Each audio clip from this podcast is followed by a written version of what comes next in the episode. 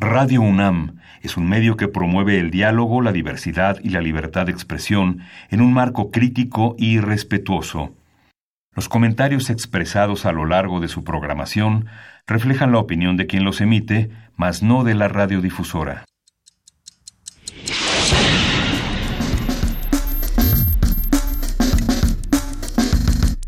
Primer movimiento. El mundo desde la universidad.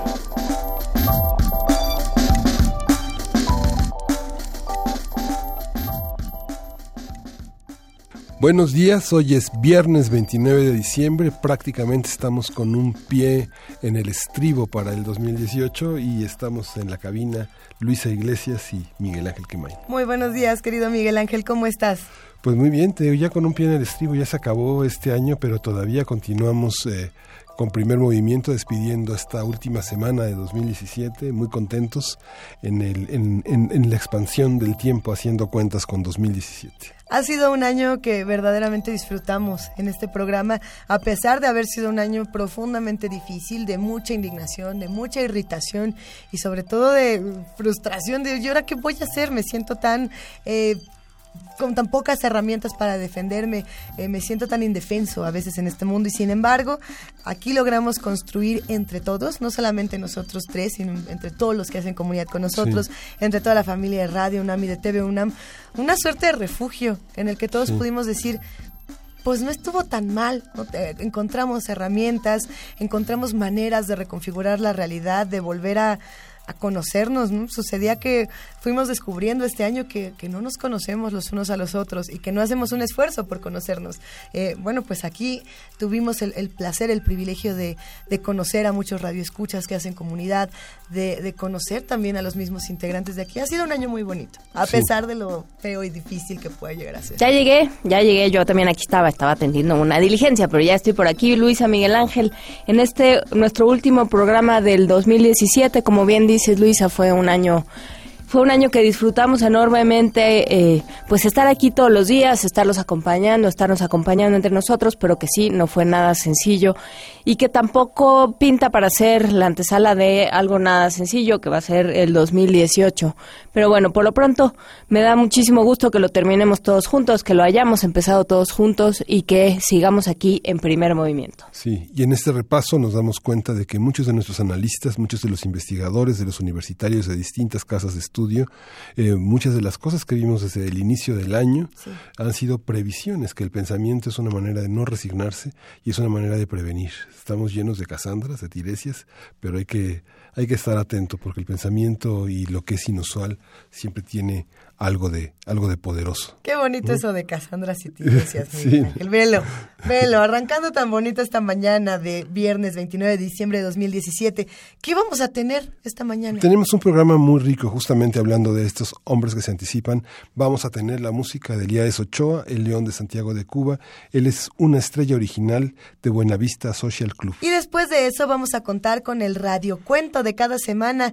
Hoy viernes 26 de diciembre de 2017 vamos a recordar un radiocuento que nos puso tan contentos en esta cabina. El agujero negro de Alicia Molina. ¿Lo recuerdas, querido Miguel Ángel? Sí, muchísimo. Una gozada. Uno de los preferidos de 2017. ¿Qué más vamos a tener? Vamos a tener eh, en, la nota nacional el proyecto Ruelas, un proyecto que se realizó en Guanajuato con cuatro comunidades eh, de indígenas, de población rural, eh, campesino, y cuatro directores de teatro estuvieron al frente de este trabajo y conversamos con Mario Resentis. ¡Qué maravilla! También tenemos una nota del día y hablamos de cuando las arpas se encuentran. Y digo hablamos, pero hablaron, porque ahora sí que... ¡Ah, no! Oye, yo sí estaba. Sí, claro. estaba? Sí estabas. Porque yo recuerdo unas arpas maravillosas y hasta una clase magistral ahí. Una arpa clásica y una arpa de jarana. Un joven no tan joven. ¿Quiénes estaban en esta conversación? Pues lo vamos a ver ahora que lleguemos, es una, es una sorpresa. Ah, está re buena. Esta conversación en particular tuvo una respuesta en redes sociales deliciosa. De igual manera, la poesía necesaria que vamos a compartir el día de hoy, eh, pues vino mucho a cuento y nos encantó. Vivo sin vivir en mí de Santa Teresa de Ávila. Una maravilla. Sí. ¿A poco no? Y tenemos una mesa del día, querido Miguel Ángel. Sí, el 11 de abril conversamos eh, sobre el proceso electoral de 2017. Horacio Vives, quien es licenciado en Ciencia Política por el Instituto Tecnológico Autónomo de México y doctor en Ciencia Política por la Universidad de Belgrano en Argentina, eh, conversó sobre qué iba a pasar. Una, una, es un Así ejercicio que es anticipatorio. Y bueno, ya estamos en procesos electorales de 2018. Digo, ya llevamos varios días hablando de campañas, no campañas, quiénes sí, quiénes no. No ha sido fácil. Nosotros, de hecho, estamos en un viaje en el tiempo, como les hemos contado, recordando lo mejor de primer movimiento. Y pensando que todo esto es un recuerdo y que, por ejemplo, el 11 de abril hablábamos con Horacio Vives, yo me pregunto qué vamos a estar discutiendo el 11 de enero de 2018. Sí. Falta bien poquito Sí. y va a ser muy complejo. Pero bueno, los invitamos a que se queden con nosotros de 7 a 10 de la mañana en el 860 de AM, en el 96.1 de FM y bueno, en www.radiounam.unam.mx. Recuerden que más adelante también estaremos a través de TV UNAM. Así que vámonos con música y aquí seguimos. Vámonos a música, vamos a escuchar con Josun Dur, Please Wait.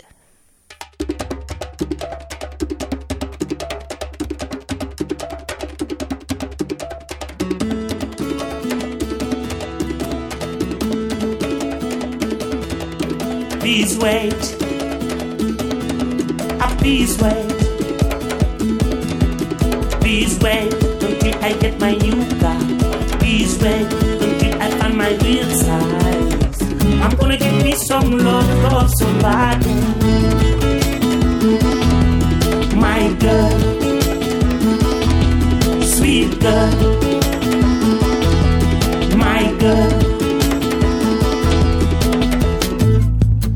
can see all your joy. I can see the word for you and the word for me. But I have to say, please wait Until I get my new car, please wait. until I find my real side. I'm gonna get me some love, love somebody. La la la la la la la la la la la la la I'm the man. I'm the man. I'm the man. I'm the man. I'm the Marie. I will wait for you. I'll still wait for you. I'm the Marie, I'm the Marie, I'm the Marie, I'm the Marie, I'm the Marie. My girl, Sweet mama, boy, boy. sweet girl, Sweet mama, boy. my girl, Sweet mama, boy, boy. sweet girl. Sweet mama, boy. I can see all your joy. I can see the word for you and the for me. Now I have to say, my girl, we don't need a new car. Sweet girl,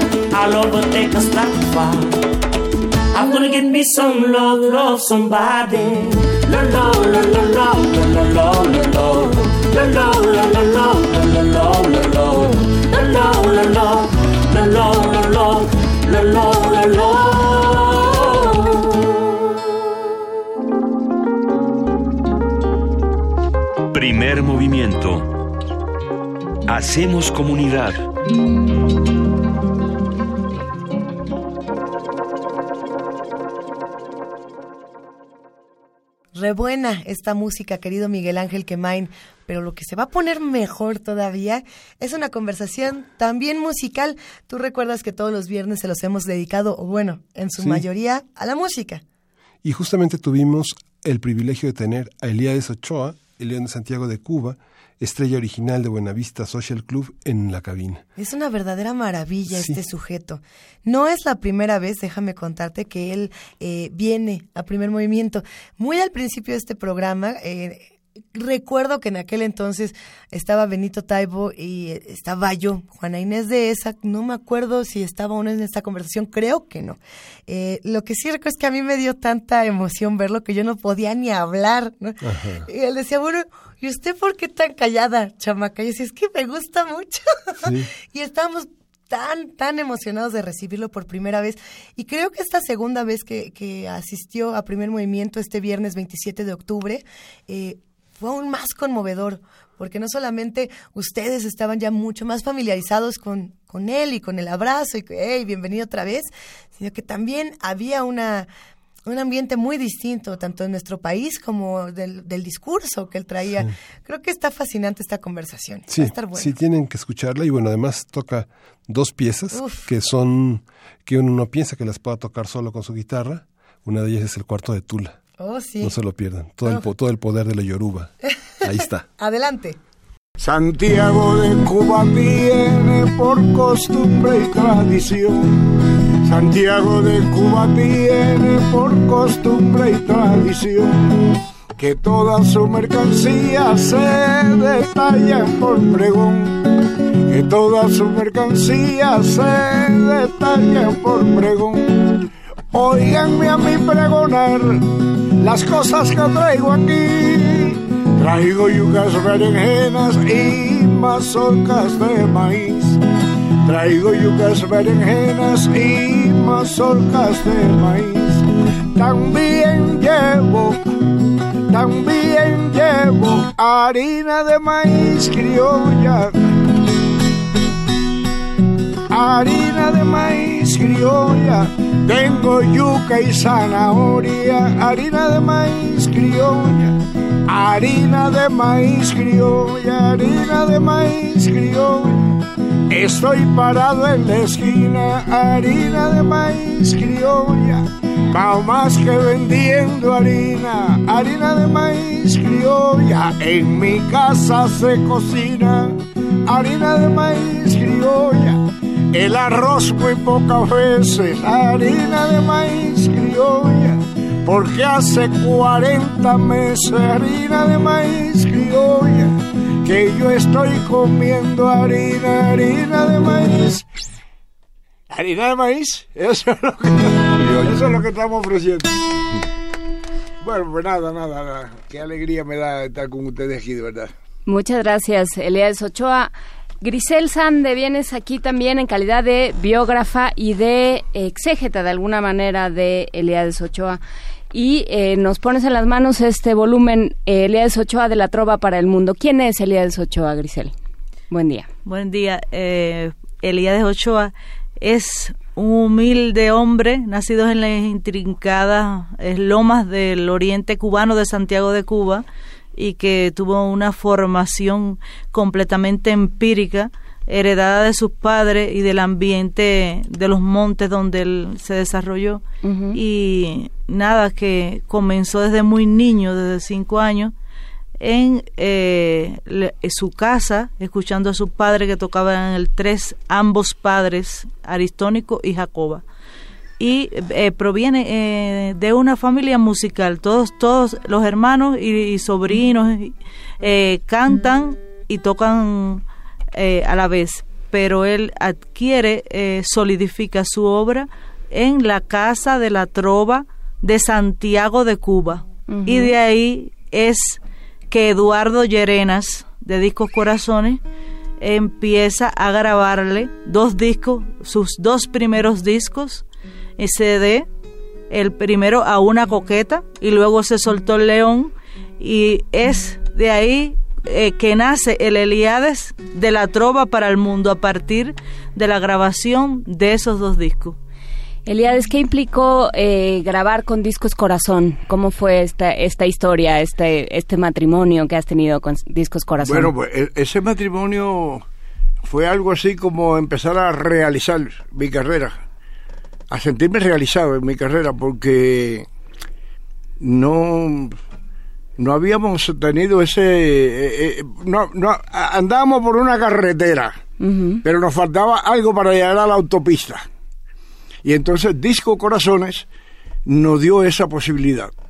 Grabamos a una coqueta como decía Grisel grabamos eh, se soltó el león y bueno aquellos discos tuvieron una acogida tremenda porque yo me recuerdo que luego yo estaba por España y lo que se pedía a una coqueta el disco a una coqueta no trajeron el disco a una coqueta hemos oído un tema suyo en un disco a una coqueta a una co- y entonces bueno aquello nos abrió camino la verdad que sí Y luego estuvimos aquí en México. Por primera vez, claro, que nos trajo disco Corazones también para aquí, para a la Ciudad de México, aquí el Distrito Federal.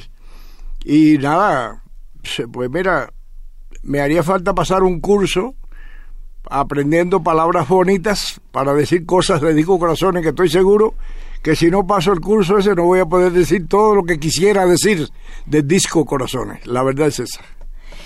Y vienes ahora a esta fiesta, a Sí. esta fiesta del, ju- Esta- del domingo. Sí, señor, la gran fiesta del domingo, 29.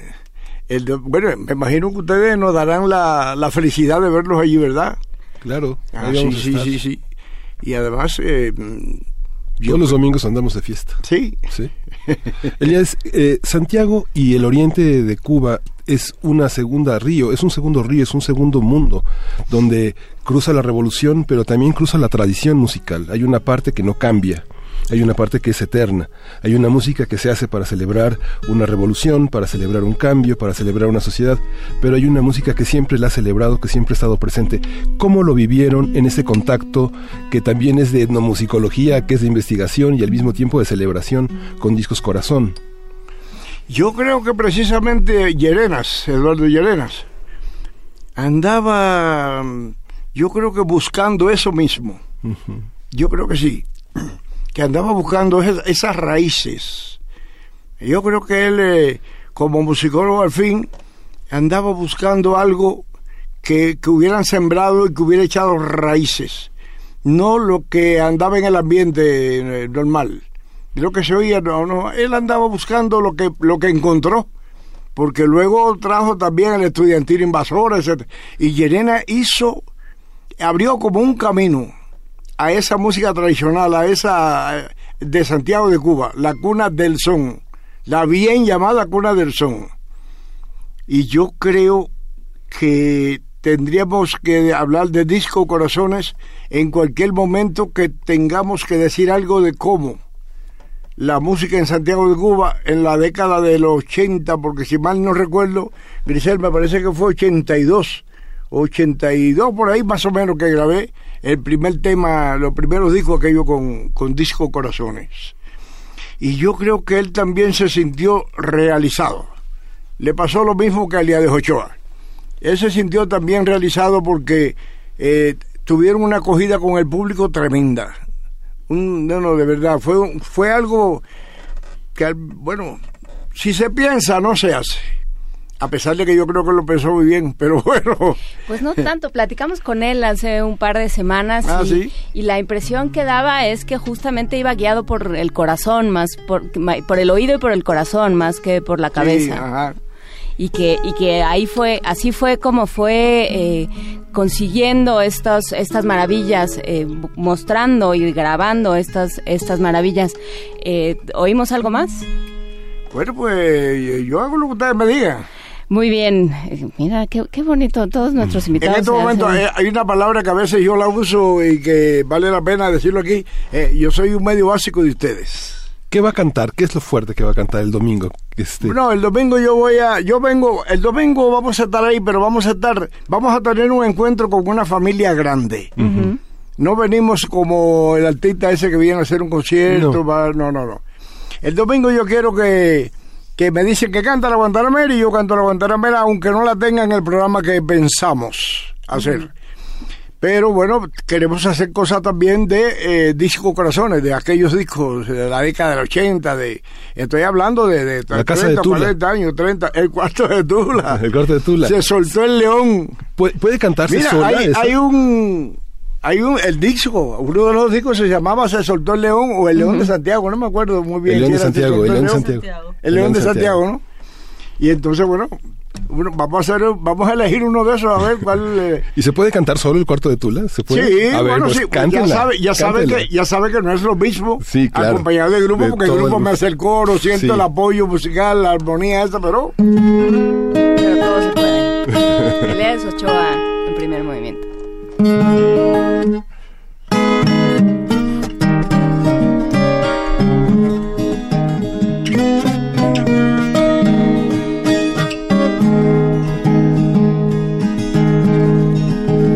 el barrio la cachimba se ha formado la corredera.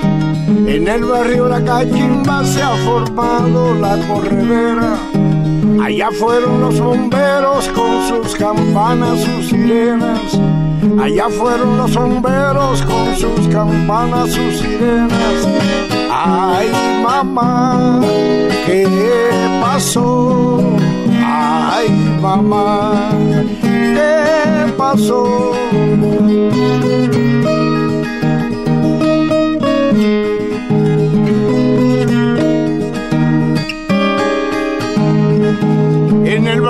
La Cachimba se ha formado la corredera. En el barrio La Cachimba se ha formado la corredera. Allá fueron los bomberos con sus campanas, sus sirenas. Allá fueron los bomberos con sus campanas, sus sirenas. Ay, mamá, ¿qué pasó? Ay, mamá, ¿qué El cuarto de Tula que cogió candela se quedó dormida y no apagó la vela. Llamen los bomberos, llamen los que aquí hay candela, que Tula se quedó dormida y no apagó la vela. El cuarto de Tula que cogió candela se quedó dormida y no apagó la vela. Vienes cansada, vienes buscando agua, yo no tengo agua. El cuarto de Tula que cogió candela, que quedó dormida y no apagó la vela. Pobrecita Tula, llamen los bomberos que yo creo que Tula lo que quiere que le apaguen el fuego. El cuarto de Tula que cogió candela, se quedó dormida y no apagó la vela. Primer movimiento. Hacemos comunidad.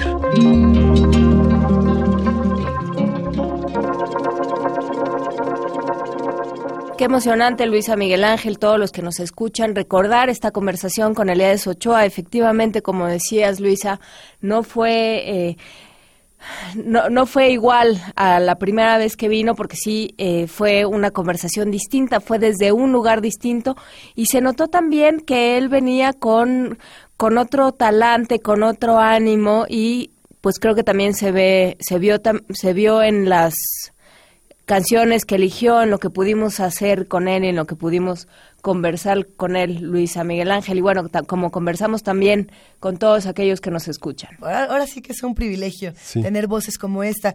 Eh, sobre todo recordar a todos los que también hicieron comunidad ese día con nosotros y escribieron un montón de tweets, de mensajes de Facebook, de comentarios en todas nuestras redes sociales para mandarle mensajes calurosos a un personaje tan importante para la música cubana.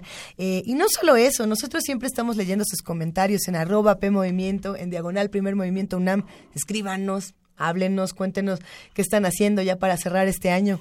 Hoy es el último viernes del año. Hoy es el último viernes. ¿Qué? Pero, pero nos vemos el martes. El martes ya en vivo aquí en la cabina. El martes 2 de enero. Que, se, que no, no, podemos tener un día más, dos días más. Frías Saldívar, ¿nos das un día más de vacaciones? Nada. Vamos a partir el pastel de Vania Noche aquí en esta en ese martes. Ay, el cumpleaños de nuestra queridísima Vania Nuche. Ya les vamos a contar cuándo es. Es, es sorpresa, pero bueno. La radio es un espacio muy teatral Sí, en, sí, en sí. términos de cómo hacemos, eh, cómo imaginamos todas estas historias. Generalmente tomamos cuentos que forman parte de ya sean novelas gráficas o álbumes ilustrados, libros ilustrados, vaya, lo vamos a dejar así.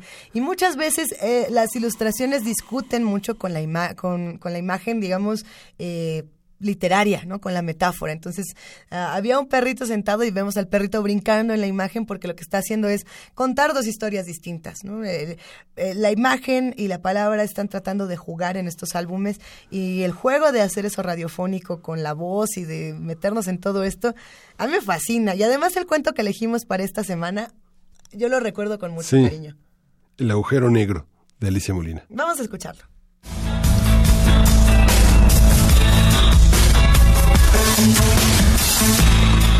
El agujero negro. Alicia Molina, publicado por el Fondo de Cultura Económica, Adaptación Radiofónica. Primera parte, un pequeño problema.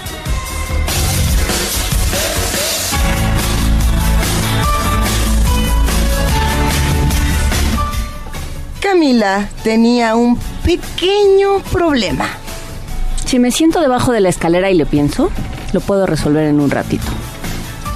Se acomodó debajo de la escalera que daba al jardín y pensó un ratito, y otro más. Entonces se dio cuenta de que entre más pensaba, más grande se hacía el problema. Se trataba de hacerle un regalo de cumpleaños a su mamá. Quería hacerle un regalo bonito y muy alegre, que le pusiera contentérrima. Ese no era el problema, porque a su mamá le encantaban las cosas locas que a Camila se le ocurrían. Y además ya sabía que si usaba un poco de pintura amarilla y otro poco de rojo y de verde, su mamá diría, ¡Qué alegre es! A lo mejor necesitaba comprar algunas cosas, pero eso tampoco era el problema, porque había ahorrado sus domingos durante varias semanas. Pensó en los últimos regalos que le había hecho a su mamá. Por Navidad le tejió una bufanda larga, larga, larga con rayas de todos los colores que su mamá no se quitó en dos semanas. Pero una mañana en que salió el sol, se la quitó y la perdió. El día de su santo le hizo un llavero rojo de resina. Fernanda, su mejor amiga, le enseñó a hacer los moldes. Hizo una A muy grande. El nombre de su mamá empieza con A. A su mamá le encantó. Así ya no voy a perder las llaves. Así puso las llaves en el llavero nuevo. Se fueron al parque a andar en bicicleta y cuando regresaron tuvieron que llamar al cerrajero para abrir la puerta porque se habían perdido las llaves con llavero y todo.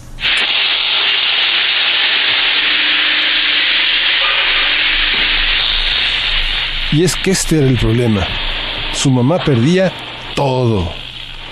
Perdía las llaves, perdía la canasta del mandado cuando iba al mercado, perdía aretes, papeles importantes y papeles insignificantes, la tapa de la pasta de dientes, su anillo de bodas, las sombreras de su suéter favorito y, una vez, hasta perdió una cebolla cuando estaba cocinando. Lo peor de todo era que cuando su mamá perdía esas cosas, también perdía otras más importantes, el tiempo, la paciencia y el buen humor.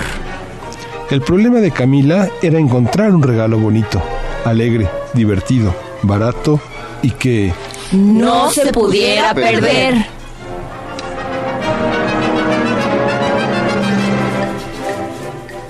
Un duende verde. Camila se pasó la tarde descartando ideas, pues su mamá era capaz de perder casi todo lo que la niña podía imaginar. Decidió descansar de pensar y subió a preguntarle a su mamá si quería que hicieran juntas unas galletas, pero la encontró muy ocupada buscando uno de sus aretes nuevos. Mientras estaba esperando, acostada, mirando al techo y sin pensar en nada, se le ocurrió una idea. Ay, claro, ¿cómo no se me había ocurrido antes? Le regalaría una lámpara, pero puesta, colgada del techo.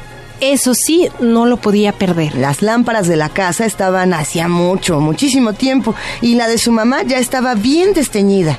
Camila recordó que en el armario de su cuarto había una pantalla vieja. La pintaría, le pondría flores y cintas de colores. Quedaría preciosa. Definitivamente era una buena idea. Cuando su mamá se cansó de buscar su arete, tuvo que hacer las galletas sola, porque Camila estaba ocupadísima buscando y rebuscando en el armario. La pantalla la encontró enseguida, pero necesitaba cintas de colores, pegamento y flores de papel. Pensó que podía hacer una mariposa, pero no. Mejor usaría su colección de flores secas para cubrir las manchas que tenía la pantalla. Estaban en el último cajón. Cuando lo abrió, ella y esa cosa se sorprendieron tanto que se quedaron encantados.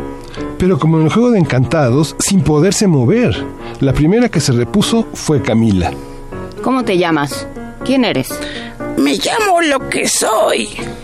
Dijo la cosa y sonrió enigmático. ¿Te llamas Duende Verde?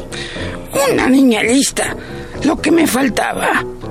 ¿Te llamas Duende Verde de mal humor? Eso no. No siempre estoy malhumorado. Solo cuando me encuentro con una niña lista. Y eso no me ha pasado desde hace como 23 años. Camila tomó con mucho cuidado al duende verde y lo puso sobre la palma de su mano. Tenía la cara verde, las manos verdes, el traje verde, un gorro verde y unos ojos pequeñitos y amarillos. Oye, no me mires así. No soy un bicho raro. Le reclamó desde la palma de su mano. Discúlpame, pero como nunca en mi vida había visto un duende verde de verdad, me pareces un bicho un poquito raro. ¿Qué haces aquí? Yo estaba aquí desde antes de que tú llegaras. Desde hace 23 años. Y no precisamente por mi gusto. La que tiene que explicar qué hace aquí eres tú. Tú acabas de llegar. Sí, pero este es mi cuarto. Yo aquí vivo, aquí duermo, aquí hago la tarea y aquí en este cajón guardo mis flores secas. Ah, con que tú eres la de las flores secas. Huelen bien, pero demasiado. Ya estaba pensando en cambiarme de cajón. Pero cuando yo guardé mis flores tú no estabas aquí. Ah, sí, debo haber estado en el agujero negro. ¿En el agujero negro? Sí, claro, el agujero negro. Pero tú, ¿qué estabas buscando aquí? Pues yo buscaba un regalo para mi mamá, pero ya lo encontré. Le vas a encantar. ¿Yo? Sí, tú. No creo que haya un regalo más bonito que un duende verde encantador. Te meter en un frasco y te voy a poner un moño precioso. Entonces sí que el duende se puso malhumorado y empezó a chillar. ¡No! ¡No! ¡Con tu mamá no! ¡Mátame! ¡Tírame! ¡Guárdame para siempre en el cajón de las flores! Pero por favor, no me vayas a regalar con tu mamá. ¡No! ¡No! ¡Con tu mamá no!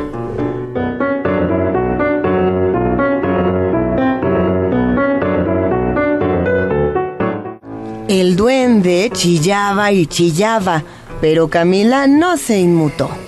No chilles así, mi mamá es muy divertida. Ya vas a ver, te va a querer mucho.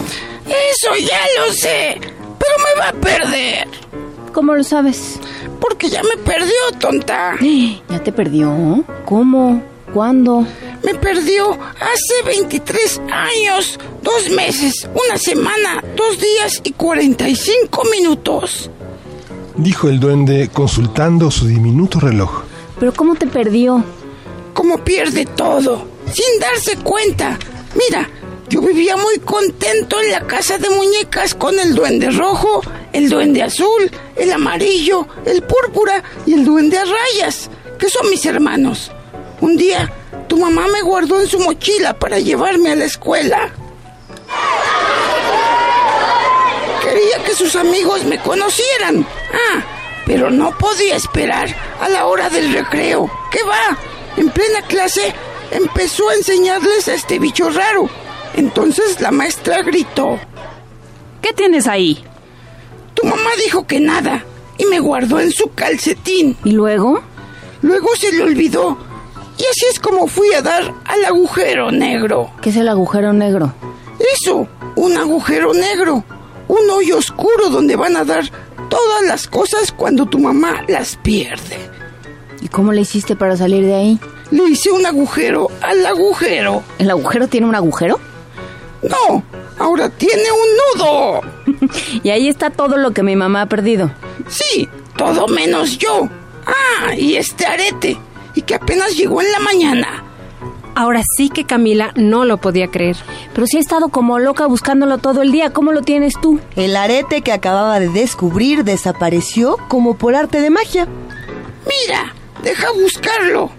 Otra cosa más que olvida y se va al agujero negro.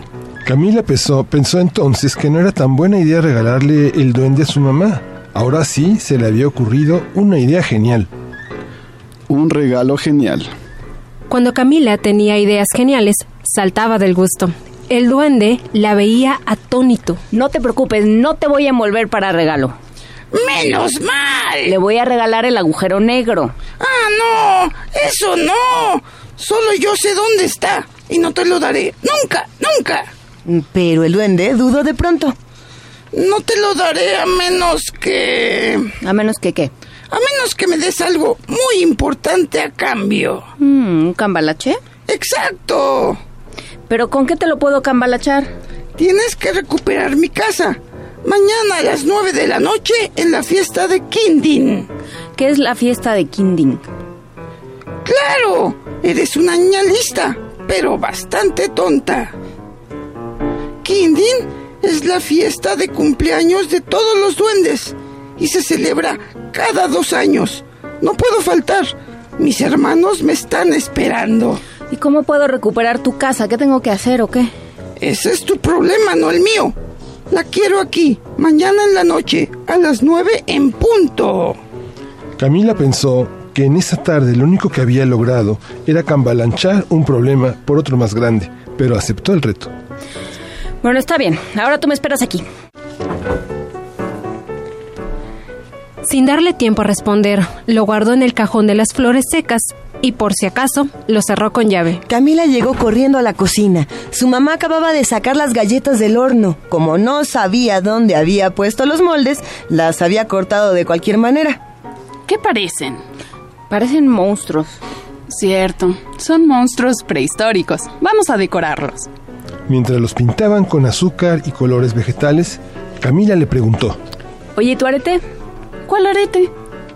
Camila constató que el arete estaba ya en el agujero negro. Los monstruosos iban quedando muy bien. Oye, mamá, cuando tú eras chiquita tenías una casita de muñecas, ¿verdad? Sí, era una casita preciosa. Me la regaló mi abuela. ¿Mi abuela? No, la mía. La hizo el abuelo. ¿El tuyo? No, el de ella. Era enorme. ¿El abuelo? No, la casita. Tenía de todo. Recámaras, baño, comedor, cocina, sala. Abuela la decoró. ¿Mi abuela? No, la de mi abuelo. Tenía muchos muebles. Y en los cajoncitos había toda clase de cosas diminutas. ¿Y dónde está? Eso preguntó Camila, aunque ya sabía la respuesta. Ay, Camila, ¿cómo quieres que sepa? Han pasado tantos años. Camila pensó que no podía estar en el agujero negro porque su mamá no la había olvidado, así que tenía que estar en alguna otra parte. Se acordó de su abuela. Su mamá perdía todo, pero su abuela todo lo guardaba, así que decidió hacerle una visita. Mañana yo creo que voy a ir a ver a mi abuelita. Le llevaré unas galletas. ¿De monstruos prehistóricos? No sé si le gusten. La casa de muñecas. La abuela de Camila era ordenada y minuciosa. Así era también su casa. A Camila le gustaba, pero se sentía más cómoda en la suya. Aquí el té se tomaba en la sala. La abuela puso las galletas en forma de animales prehistóricos sobre una charola de plata con servilletas de lino. Se veían chistosas. Están raras, pero saben bien. Cuando se comió la sexta galleta y dijo otra vez, ¿están buenas? Camila se dio cuenta de que había llegado el momento y preguntó, Oye, ¿tú guardaste la casa de muñecas de mi mamá? Sí, mi hijita, están en el desván. ¿Me dejas verla? Sí, pero no la toques. Me costó mucho conservarla, porque tu mamá siempre andaba perdiendo las miniaturas.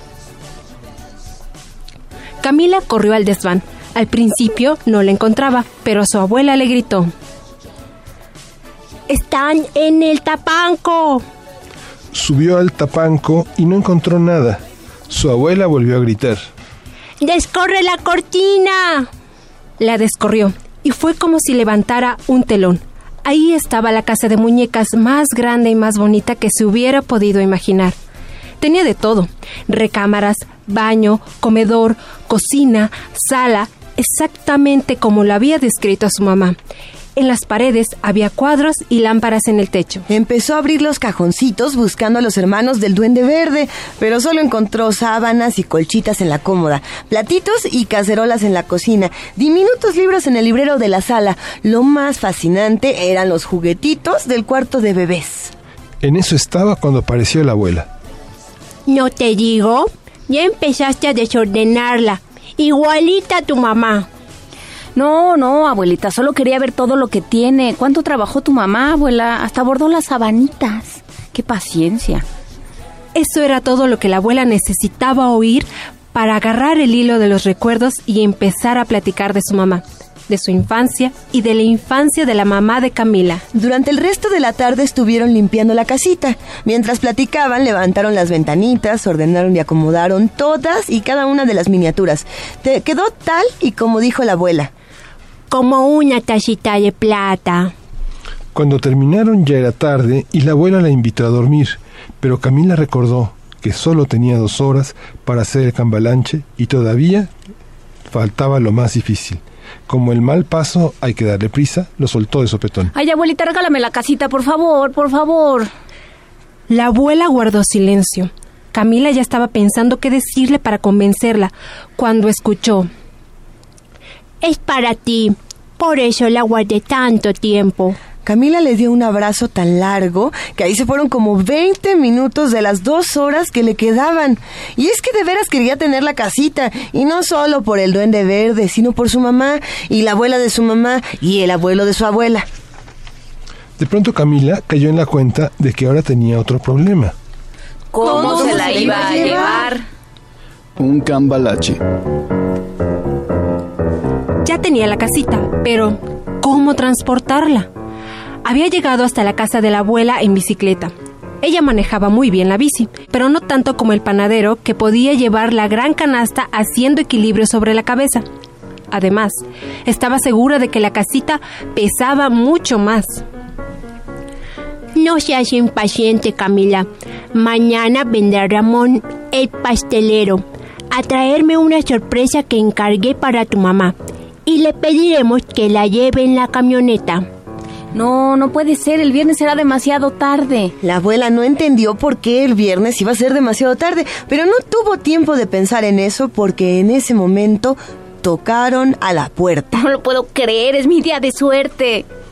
En efecto, ese era su día de suerte. Ramón, el pastelero, estaba ahí con su enorme camioneta. Pasaba por la calle y se detuvo a preguntarle a la abuela cuántas cucharadas de manteca llevaba su pastel de mantequilla. Ramón y la abuela podían estar horas haciendo recetas de cocina, así que Camila tuvo que ser de veras muy insistente para que Ramón les ayudara a bajar la casita y la metiera en la camioneta. Por fortuna, su casa estaba a solo cinco minutos de ahí. Cuando llegaron, faltaba todavía 20 minutos para la cita. Otra vez Camila se felicitó por su suerte. Su papá ya estaba en casa, él podría ayudar a Ramón a meter la casita, pero no se acordaba que Ramón y papá podían estar horas hablando de fútbol. El reloj caminaba rápidamente. Faltaban ocho minutos y la casita todavía no estaba en la puerta de la casa. Llamó a su mamá, pero la mamá de Camila se puso tan contenta y se le vinieron encima tantos recuerdos que ya no se la quería dar. Es mía, me la hizo el abuelo. La pondré en mi cuarto, pero no te enojes, te la puedo prestar. Estamos perdiendo el tiempo y solo faltan tres minutos para que empiece el kinding.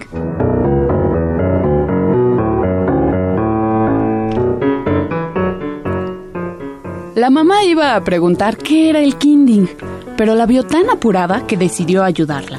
La casa era muy pesada para ellas dos. Ay, se necesita más fuerza. ¡O ingenio! Y trajo la patineta azul. Con mucho cuidado subieron la casa a la patineta y así rodando la llevaron hasta el cuarto. Amor, amor, ¿puedes venir? ¡Más suerte! En ese momento, papá llamó a la mamá de Camila. La niña cerró su cuarto. Solo faltaba medio minuto cuando abrió el cajón y sacó al duende verde. Lo atrapó entre sus manos y lo llevó ante la casita. Ahí lentamente separó sus dedos para que el duende pudiera ver y le dijo, Cambalache, duende verde, dame el agujero negro. Cuando el duende vio la casita empezó a saltar del gusto y Camila movió las manos de arriba para abajo como una loca, tratando de que no se escapara. En eso regresó su mamá para preguntarle si quería cenar. ¿Qué haces? Este, no, son unos ejercicios de gimnasia que nos recomendó el maestro. No, no, no quiero cenar porque ya merendé con mi abuela. Su mamá se fue. Camila cerró la puerta y esta vez puso el seguro. El duende seguía saltando. Cálmate, cálmate. Y no te pongas tan contento porque te traje la casa, pero a tus hermanos yo no los vi por ninguna parte, ¿eh? Los humanos no saben buscar. Mira. Camila vio.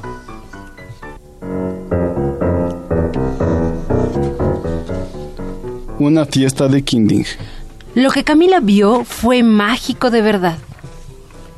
La casita estaba reluciente, no solo por lo limpia que la habían dejado ella y la abuela, sino porque todo estaba preparado para una gran fiesta.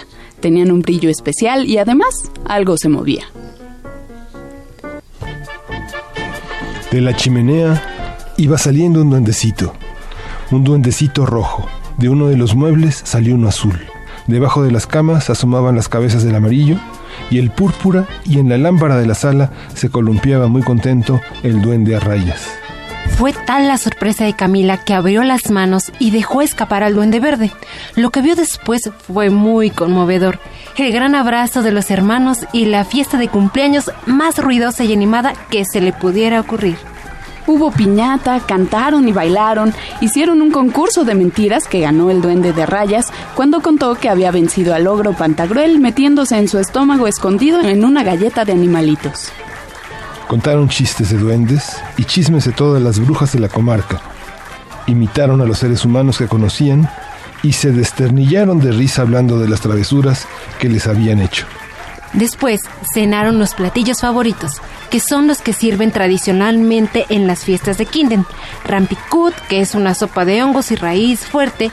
Neklik, que se hace como un asado, pero en lugar de carne se pone una nuez grande.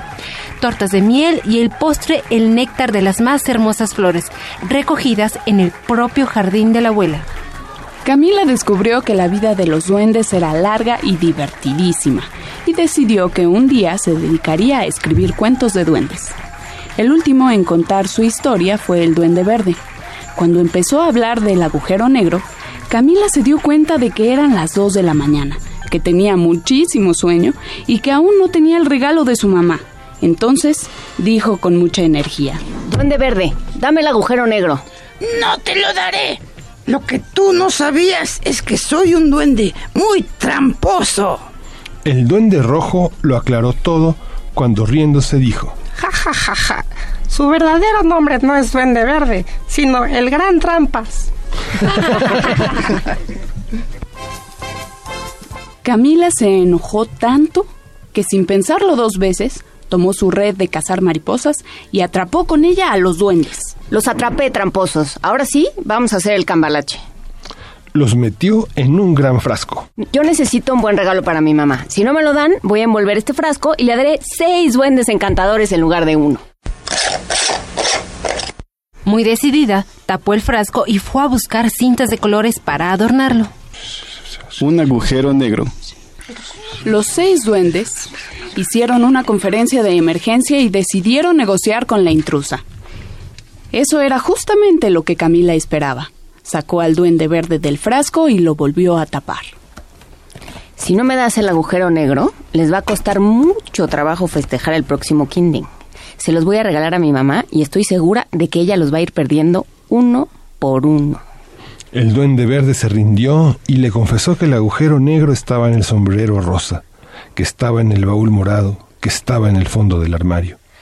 Camila metió al duende verde en el bolsillo de su camisa y lo abrochó con cuidado. No permitiría más trampas. Hizo tanto ruido al buscar que su mamá se despertó. ¿Qué haces danzando por aquí a las 3 de la mañana, muchachita? Camila dijo una mentira tan grande que le hubiera podido ganar el concurso al duende a rayas. Que me acordé que tengo tarea de matemáticas y no la terminé. Su mamá notó algo raro. Mm, ¿Qué tienes en el pecho? Mira, te brinca. Es el corazón, me salta por la preocupación y la angustia, pero ya voy a terminar. Lo que verdaderamente saltaba era el pobre duende verde que estaba aterrado solo de oír la voz de la mamá de Camila. ¡Ay, no! ¡Con tu mamá no!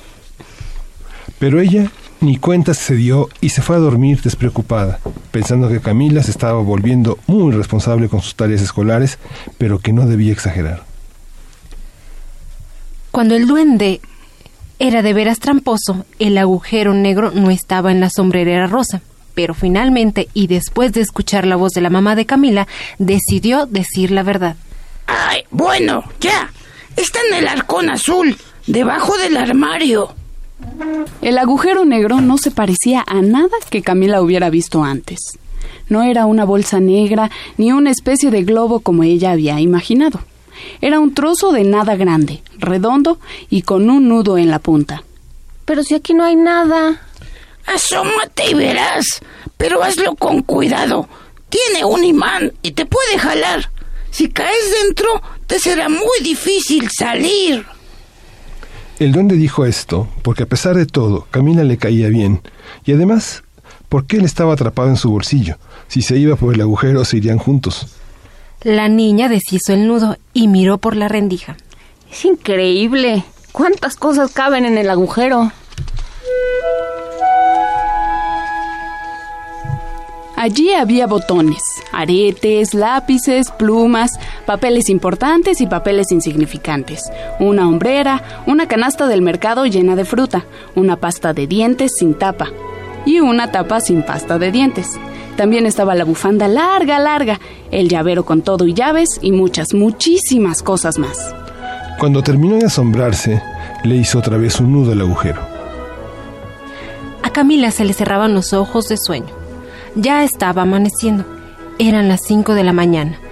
Dentro de una hora sonaría el despertador y su mamá bajaría a tomarse su primera taza de café. Debía darse prisa. Le costó muchísimo trabajo envolver el agujero negro porque era un poco resbaloso y se movía mucho. Pues, a pesar de estar lleno de cosas, no pesaba nada. Esa es una característica de todos los agujeros negros. Por fin logró colgarle una cinta roja y una tarjeta que decía, Felicidades. Hoy también te quiere mucho Camila. Un cumpleaños especial. Cuidándose bien de no hacer ruido, la niña llevó el agujero negro hasta la mesa del comedor. Preparó el café y unos molletes con mantequilla para su mamá. Ella se comió tres, se moría de hambre porque la noche anterior no había cenado. Colocó el café y los molletes frente al agujero negro y entonces llegó su mamá. ¡Feliz cumpleaños! A su mamá ya se le había olvidado qué día era, pero le dio mucho gusto que Camila se acordara. Lo que no vio fue su regalo. Empezó a tomar el café y de pronto dijo, ¿Qué hace aquí esta víbora roja? A pesar del sueño que tenía, Camila se rió mucho y le explicó. No es una víbora roja, es un listón y debajo está tu regalo. ¿Aquí? Si aquí no hay nada. La niña desbarató el nudo y le dijo, Asómate, pero con cuidado. Cuando se asomó no lo podía creer, empezó a sacar sus cosas una por una. Algunas, como la cebolla, la hicieron reír y otras, como su anillo de bodas y su bufanda larga, larga, la hicieron llorar de gusto. Fin, cuando vio qué oscuro era por dentro, lo reconoció. Su mamá no conocía el agujero negro, ni siquiera sabía que tenía uno, pero de una manera misteriosa uno siempre reconoce lo que le pertenece. Este es mi agujero negro. ¿Cómo lo encontraste? Camila iba a empezar a contarle todo, pero pensó que era mejor platicarle la única parte de la historia que su mamá iba a creer. Así que solo dijo, Lo encontré en el arcón azul. Cuando el papá de Camila bajó a desayunar, encontró a su esposa eufórica. Este es el arete que me regaló mi prima Laura. Mira, mi agenda de la secundaria con los teléfonos de todas mis amigas, los cortadores de galletas, por fin las llaves de la casa, mi acta de nacimiento, la hombrera de mi suéter azul. Y siguió durante tres días. Estaban tan entusiasmados que ni cuenta se dieron cuando Camila se fue a su cuarto. El duende verde hacía horas que dormía en el bolsillo de su blusa. Con mucho cuidado lo sacó y lo colocó en una de las camitas. Lo tapó con las sábanas minuciosamente bordadas por la abuela de su mamá.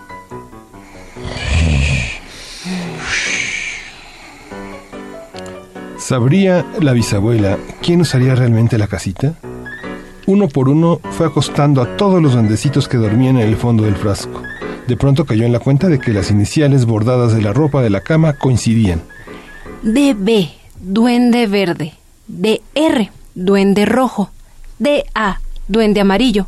DP, duende púrpura. Y había uno que no estaba bordado, pero era una sábana a rayas de todos los colores. Ahí, claro, acostado, el duende a rayas.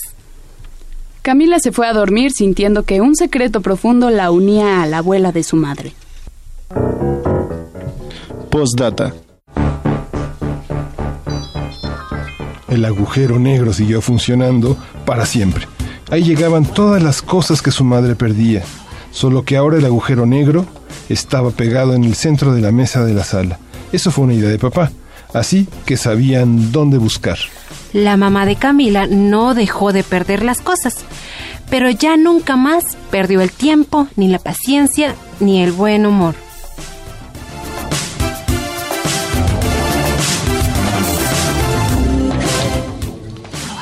El agujero negro. Alicia Molina. publicado por el Fondo de Cultura Económica, Adaptación Radiofónica.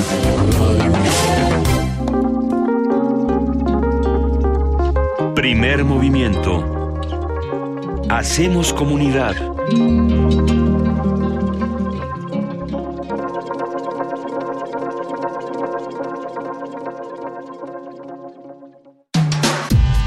Primer movimiento. Podcast y transmisión en directo en www.radiounam.unam.mx.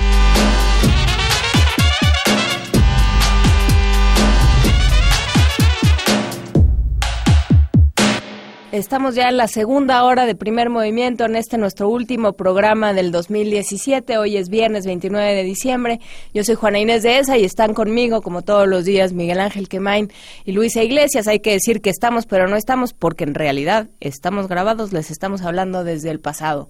Pero desde luego tenemos mucho presente y mucho futuro que compartir con ustedes y nos da muchísimo gusto que nos acompañen. ¿Cómo están Luisa, Miguel Ángel? Yo trabajando en primer Yo trabajando movimiento. en primer movimiento. A ver, a ver, estamos en un viaje en el tiempo, estamos disfrutando muchísimo esta transmisión, porque como ustedes saben, estamos y no estamos. Probablemente Miguel Ángel esté en la playa con sus hijas. ¿Yo dónde voy a estar? No, yo creo que yo voy a estar eh, dormidísima. Sí. No va, a haber man- no va a haber poder humano que me despierte este 29 de diciembre de 2017. ¿Qué estaría haciendo Juan Inés de esa? ¿Qué estaría haciendo Vania Nuche? ¿Qué está haciendo Paco Ángeles? ¿Saben cuántas personas están en primer movimiento? Paco Ángeles en la, en la barbacoa, en el pozole. En el pozolito. Sí, Oye, pues que me invite. Sí. No nos invita ni a, ni a la esquina que nos saque a pasear. ¿Qué están haciendo ustedes, queridos radioescuchas que nos escuchan, queridos televidentes que nos acompañan en TV UNAM? ¿Dónde andan? ¿Qué están haciendo este viernes 29 de diciembre? Eh, sí, estamos recordando lo mejor de primer movimiento, lo que más les gustó, lo que más nos puso a todos a discutir. Y entre esas cosas, vamos abriendo con música, si les parece bien, y volvemos para entrar a nuestra nota nacional que estuvo bastante buena. Estuvo bastante buena. Vamos a escuchar latino del compilado Yo Soy Chiapas.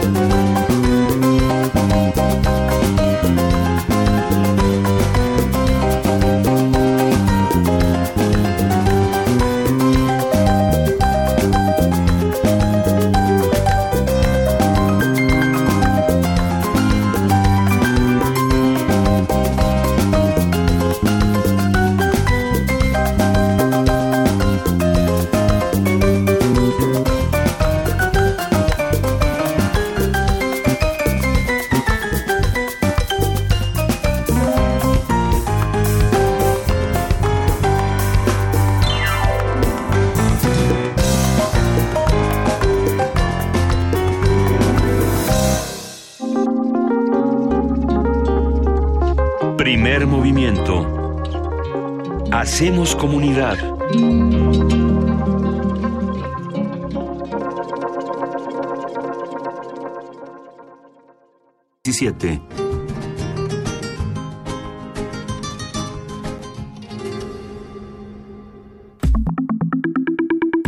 La mesa del día.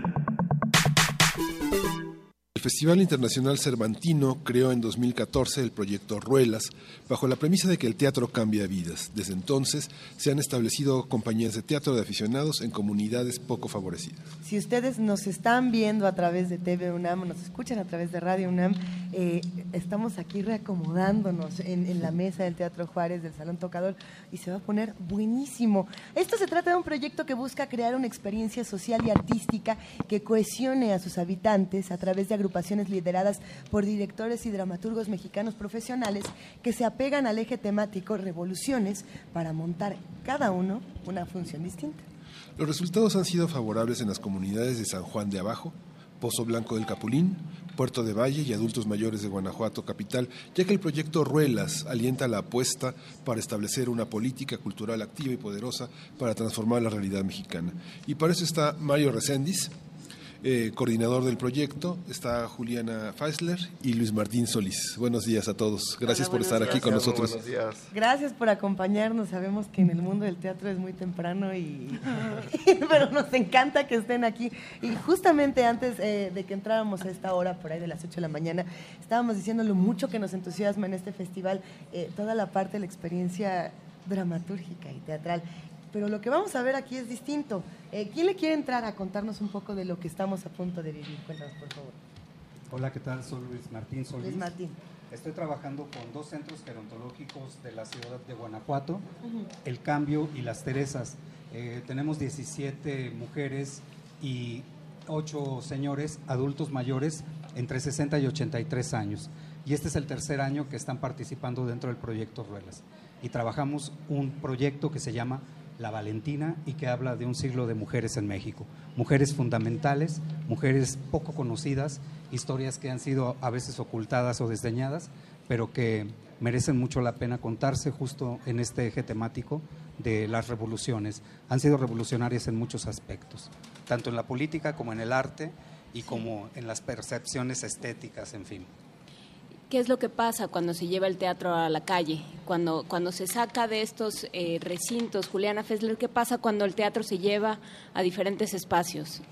Es, es, se vuelve muy este, simbólico y, y, se vuelve muy importante la experiencia este, con las personas. Lo importante del proyecto Ruelas es que el teatro se hace con las personas, no es un teatro que se hace con actores o, arti o artistas ¿no? Uh -huh. con experiencia, sino lo haces con nosotros en, en Puerto de Valle, las, las, actrices y los actores son gentes de la comunidad que han decidido eh, unirse al proyecto y, y, hacer teatro como una manera de, de, llevar Puerto de Valle, sacar Puerto de Valle de Puerto de Valle y se vuelve y contar su propia historia, se vuelve un archivo en, en, la, en el alma de las personas.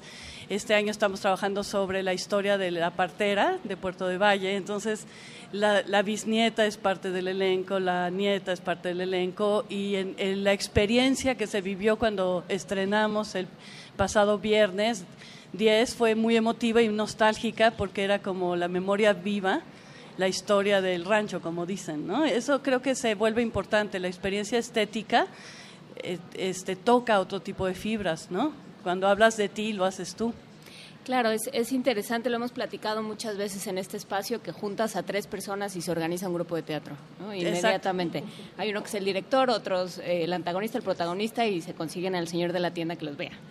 Y eh, eso es un, una cosa muy humana. Mario Reséndiz, tú que llevas estos proyectos, eh, ¿qué pasa con el teatro y las personas? ¿Qué cura, qué sana, qué trae el teatro? Bueno, desde que el doctor Ruelas este, se hizo la idea de manejar y llamarlo Proyecto Ruelas, vamos a los datos históricos y antecedentes. Cuando llega el doctor Ruelas a Guanajuato y forma lo que es teatro universitario por ahí de los años de 1952, entonces, él invita al grupo de arte dramático junto con los habitantes de la ciudad, o sea, toma elementos como la, la costurera, el carnicero, la tortillera, o sea, gente que no estaba involucrada en cuestión actoral, y empieza a replicar este, los entremeses cervantinos, que es lo, que, lo más representativo del universitario. Entonces la finalidad del proyecto es llegar a este concepto, ¿no? de tomar elementos de las comunidades, hasta la mula, los animales, los perros, que sean todo el staff, todo el trabajo, y que les enseñamos a las comunidades que el arte es una manera pacífica de manifestarse, es una manera pacífica de expresar su sentir, y esto lo puedo vivir en todas las comunidades, ha revolucionado desde su manera de pensar, de vivir de actuar, de que piensen los señores, los niños, los adolescentes, que el arte solamente es para un cierto tipo de personas, de un cierto nivel cultural. En México vivimos todavía con este estigma, pero el proyecto Ruelas ha acercado a las comunidades al arte y la señora les ha cambiado el chip de que su manifestación no es la protesta, sino las artes es una manera de protestar pacíficamente y es lo que me ha quedado claro en muchas comunidades y les ha cambiado más allá de la visión de hacerlo cotidiano, sino es esto una manera de revolucionar en sus vidas. Este proyecto inició en 2014. Este en 2014. En 2014 inició. ¿Cómo, qué, qué, ¿Cómo está compuesta la población? ¿Quiénes son? Digamos, ha habido experiencias en que desde lo institucional se ha llevado el teatro a comunidades importantes. Por ejemplo, tenemos el ejemplo del teatro campesino indígena en Oxolotán, en Tabasco, del teatro maya en Yucatán, y ahora este experimento que no es justamente ni indígena, ni campesino, ni de comunidad indígena. ¿Cómo está compuesta esta población? ¿Quiénes son y qué permanencia puede llegar a tener y qué elementos de transformación puede, puede tomar? Bueno, el proyecto todavía no tiene el alcance de, de, de Oxolotán, que lo recordamos hace un par de décadas en, en, En Tabasco, Tabasco. este, con, con aquella gloriosa este, de Lorca Bodas de Sangre. Eh, eh, sin embargo, este proyecto ha sido muy interesante porque Volpi tuvo la visión de llevarlo a cuatro comunidades del Estado, lo cual lo vuelve muy interesante, comunidades que no tienen nada que ver entre sí, eh, con perfiles muy distintos. En el caso, eh, en el caso mío, eh, el primer proyecto lo desarrollé con jóvenes y debo decir que no me res- resultó tan interesante como lo que estamos haciendo ahora con estos adultos mayores. Y debo decir que no siendo actores profesionales ya quisiera tener el DF de pronto los tipazos que tenemos. O sea, sí tienen, tienen un- unos, unos tipos increíbles. En realidad eh, no tienen nada que, pueda este, echar de menos en cuanto a los actores profesionales porque tienen una experiencia de vida tremenda que se ha ido volcando. Digamos que los proyectos de pronto se van nutriendo. Un Tirso de Molina se fue nutriendo con experiencias de vida eh, respecto al tema del sexo, en el caso del burlador de Sevilla, o en el caso del Don, del- de Don Quijote el año pasado, fue todo un asunto gastronómico y teníamos entre el elenco varias mujeres que habían sido cocineras profesionales, una de ellas Mayora. Entonces, este, eh, se ha nutrido de una manera muy interesante y en este caso hablar de, de mujeres que, que, ha- que han cambiado los paradigmas de- del país ha sido muy interesante, justo con una población que más bien ha tenido un perfil de vida totalmente distinto a eso. Debo decir que ha sido catártico, liberador y poco pacífico. O sea, ha sido verdaderamente poner un- un- una bomba en el escenario. Juliana. Sí, en Puerto de Valle es una situación muy especial porque, como bien dices, no es una población indígena y tampoco es una población eh, de ciudad urbana, ¿no? Se queda entre un que sí que no, ¿no? Este, porque tampoco es rural, rural siendo rural. ¿No? Están a 200 metros las casas del río Lerma y evidentemente no tienen agua potable porque es el río más contaminado de nuestro país, ¿no? Entonces eh, las problemáticas son muy especiales porque todo el ecosistema está roto y entonces eh, viven de pelar nopal, ¿no? Y sin embargo se vive muy bien y es una población muy activa, muy fuertes. Está, el grupo está compuesto de 22 mujeres geniales, absolutamente geniales, entre 22 y, 60 y 70 años, y siete niños entre 2, 8 niños entre 2 y 10 años, ¿no? Entonces es un grupo que tiene un poco de todo. Y es una comunidad, sí, muy alejada de todas las manifestaciones culturales y sociales, ¿no? Todo su contacto con el exterior es la televisión como sabemos que pasa. Entonces, el hecho de tener contacto con otro tipo de lenguajes, con otro tipo de visiones, entender ciertas cosas desde otro lado y generar una comunidad dentro de la comunidad que es el grupo de teatro, ha sido muy interesante y para ellas ha sido una experiencia absolutamente transformadora y para los niños también porque lo hemos visto, hemos visto cómo se van transformando, cómo se van abriendo, cómo van estableciendo nuevas relaciones dentro de la comunidad y entonces aquí sí el arte se vuelve no solo estético, sino ético, ¿no?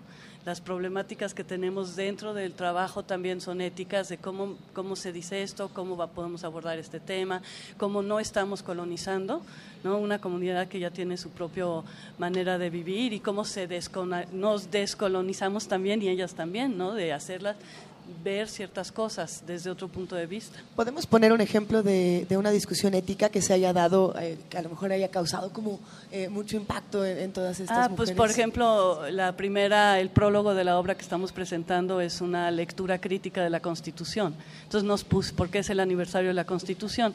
Entonces nos pusimos a leer la Constitución con ellas y de repente el texto se volvió totalmente ajeno a la realidad y tenemos, se respetan los derechos humanos en este país no lo sabemos, no, no respetamos a los pueblos indígenas. Entonces, todo eso, hombres y mujeres somos iguales, pues no, porque nosotros tenemos que obedecer a los maridos. Hasta entonces se volvió una discusión no, no violenta, pero sí fuerte, ¿no? Entre que todas daban sus puntos de vista sobre, sobre este texto que ellas ni sabían que existía que es el texto que moralmente, éticamente rige los principios de México, ¿no? de nuestro país. Eso fue un experimento muy fuerte y, por ejemplo, cuando se hablaba de la igualdad, bueno, evidentemente eh, hay una serie de racismo, ¿no? México es un país racista y xenófobo, ¿no? Y entonces, pero finalmente una de las señoras decía, bueno, ya nuestros maridos se evolucionaron porque nos dejan estar aquí de actrices y dice otra a mí hasta mi marido me cocina para que me venga la obra no entonces entre lo genial de la vida la celebración de la vida y la problemática política se vuelven ejercicios como seguro te pasó Luis Martín no muy interesantes. A ver Luis Martín entre brujas valentinas migraciones qué te encontraste tú qué discusiones tuvieron no pues el, el asunto de, de las valientes valentinas tener una mujer que trafica con armas a Carmen Cerdán que va a ser el primer tiro de la revolución, o Hermila Galindo y Elvia Carrillo Puerto, que son mujeres que tienen ya un ideario hace un siglo este, que todavía no se puede llevar a cabo. O sea, eso ha sido una bomba, ha sido un detonante. Yo creo que, ese memorial que presentó Hermila Galindo en el Constituyente tiene una vigencia impresionante y sobre todo despertar esta curiosidad de que fueron mujeres que editaron revistas de las cuales no conocemos. O sea, Mujer Moderna editó 120 números, se conocen solo 10, o sea, los demás deben estar en archivos, en la familia, y, y lo poco que hemos ido encontrando de toda esa información tiene una vigencia impresionante. ¿Y cómo eh, transforma la vida de las personas saberlo, no? Totalmente, porque, insisto, el memorial de Hermila Galindo dice, eh, es, es, una Biblia, o sea, dice las cosas de una manera que todo el mundo lo podemos entender y que indigna mucho que, que, que no haya pasado en el constituyente y que haya tardado después 35 años en lograrse el primer voto. Entonces, todo este tipo de cuestiones políticas, en que es el primer bloque de la Valentina, que se completa con cómo fueron tratadas también las soldaderas por los líderes, aquella quemazón que hizo Villa de 60 mujeres, que parece que está así metido en, el olvido, en el cajón, también Carranza, o sea, los, los, líderes están muy lejanos de haber tenido un trato digno con, con todas estas mujeres que perdieron la vida agarrando un fusil. Entonces, esto a ellas las ha puesto muy enojadas. Juliana les está enseñando cartonería y que pueden hacer escenografía con cartonería. Luis Martín, el uso de que no es necesario elementos tanto escenográficos, sino mesas, sillas.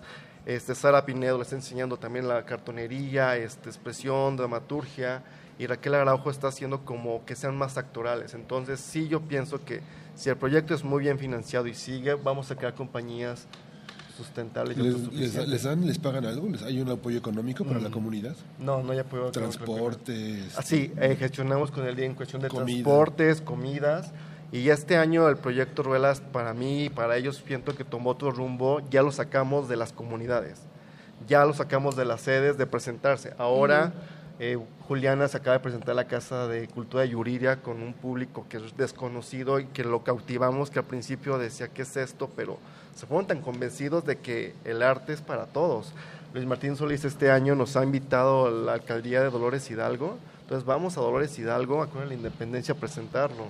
A las mujeres revolucionarias. A las mujeres de revolucionarias, claro. es- Revolucionarios no solo de, de, de- ¿De la de época? Carabinas 3030, sino también tenemos a María Grieber, tenemos a Las Brujas, que sería Guillermina Bravo y María Sabina. Entonces también no, no, no solo va al asunto de, las balas, sino también de, de, un- de una cuestión artística de mujeres que abrieron campos inimaginables. Y los niños de San Juan de Abajo pues van a San Miguel de Allende, que jamás en su vida conocen. Y cuando nos platicamos a San Miguel de Allende, y eso donde queda es muy lejos, o sea, los sorprende, ¿no? Que es un polígono bastante pobreza. Y San José Iturbide, que este año el DIF nos ha pedido la función y quiere que lleguemos hacia el sur del estado para que también el sur del estado se dé cuenta que existe estas acciones.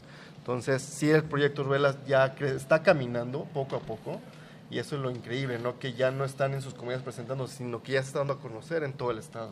Tenemos muchas preguntas en, en redes sociales, muchos comentarios en arroba movimiento, también en Facebook Live, en Diagonal TV UNAM, en fin, eh, nos han estado preguntando desde cómo se hacen las escenografías, las primeras impresiones que tienen las comunidades cuando los directores llegan, eh, las reacciones, de, de todo un poco hay aquí, pero también preguntan y si, si este proyecto se puede replicar en otros espacios. Ahora sí que para cuando eh, en la CDMX, para cuando en el norte del país, en otros espacios donde esto es urgente, sin duda. El proyecto Ruelas tiene opción de replicarse o han contemplado como directores, como, como coordinadores, moverlo a otras latitudes. Pues el festival ha tenido ya la propuesta, ya nos ha hecho esa propuesta, eh, pero por el momento en el Estado. Yo insisto que es un proyecto que no es caro. O sea, tenemos una cantidad de cosas inservibles, o sea, en las que se gastan millones en tonterías. O sea, es- este proyecto de verdad, yo viéndolo, digo, Juliana, estamos acostumbrados a, a trabajar en proyectos de muy variados perfiles. De verdad es un proyecto que yo no le veo Bueno, en un problema es que no- económico. no o sea, de verdad, tendría, eh, eh, tendría que tener una este, cuestión política muy decidida de, Ujú. de tenerlo eh, parado, no solo en este estado, sino en muchos otros.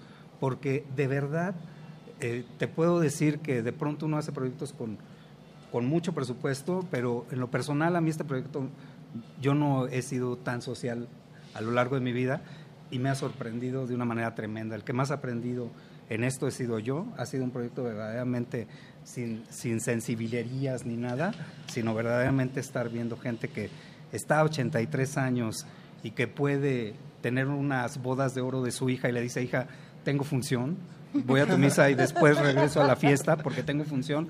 Eso no lo ves en jóvenes, o sea, no, lo ves en escuelas de teatro, a veces ni en actores profesionales. Entonces, verdaderamente tiene un impacto muy fuerte. Y no es un proyecto que verdaderamente requiera de tanto. Simplemente tiene que estar coordinado y organizado. Y ¿Qué se tiene que necesitaría? tener voluntad política. No, voluntad política es de- Entonces, sí, de- ¿no? De que, yo siento que, que debe de, de- de que las miradas de nuestros jefes tienen que voltearse, hacia- tienen que salir de Bellas Artes, ¿no? La, la mirada tiene que voltear hacia otros lados y entender que la urgencia en este país es, el- es el, pro- el proyecto Ruelas. Yo también, como Luis Martín, he hecho de todo y claro que no tengo carta aborrecida, todo me encanta, las artes escénicas son mi pasión, pero como dice bien Luis Martín, también a mí me ha sorprendido, me ha revolcado la vida, me ha hecho entender las cosas y también entender mi pio- propio quehacer desde otro lado mucho, muy, muy profundamente, ¿no? Porque pienso en la cantidad de directores, hay, hay mucha gente de teatro en México, de muy distintos perfiles, entonces, ¿qué se necesitaría, qué tendría que hacer? ¿no? Pensando... Hay mucha gente, sobre todo las compañías jóvenes, que están muy involucradas con, con comunidades y, y trabajando eh, otro tipo de teatralidades, ¿no? Este, involucrándose este, con las comunidades y con los entornos o con, con sí, haciendo Rubén Ortiz también, ¿no? Su- su- el proyecto La Comuna. Este, hay- sí, sí, sí estamos como gremio muy abiertos y volteando la mirada hacia otros lados y trabajando con nuestro con nuestra gente porque creo que todos los teatreros tenemos muy claro que lo que nos toca es, es esto, ¿no? Es reconstruir el tejido social de nuestro país, porque también, si no, ¿a quién le hablamos? ¿No? Desde, las, desde los teatros cerrados con nosotros mismos, que también, ¿por qué no? Porque eso, que yo no estoy diciendo que los doctores no hagan sus conferencias de hematología, ¿no? Si me entienden, nosotros también podemos hacer teatro para nosotros, como a veces nos, nos dicen, ¿no? Este, pero sí, el proyecto debería de tener como una, una voluntad política y sí crear vocaciones, eh, y sí las hay, ¿no? Todas las nuevas generaciones tienen una pos- postura política mucho mayor y mucho más fuerte que igual tal vez que nosotros, ¿no? Estuvimos charlando esta mañana sobre el proyecto Ruelas, nada más y nada menos que con Mario Recendis, coordinador del proyecto, con Juliana Faesler y con Luis Martín Solís, directores de teatro. Y, y qué urgente este tema y qué maravilloso poderlo compartir esta mañana. Mil gracias por estar con nosotros. Gracias. Primer movimiento.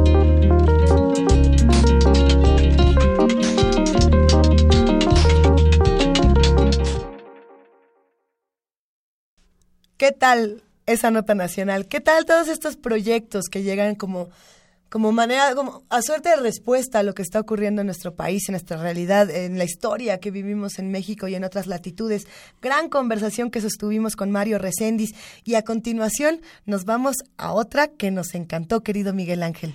Sí, conversamos con Baltasar Juárez. Así es. Tuvimos la oportunidad de tener en la pequeña cabina, relativamente pequeña, de primer movimiento, dos arpas, una, una clásica, una de concierto y una jaranera. Creo que lo más complicado de todo, pensando en esta conversación, fue meter y sacar el arpa de cabina. Era básicamente como tratar de mover a un camello.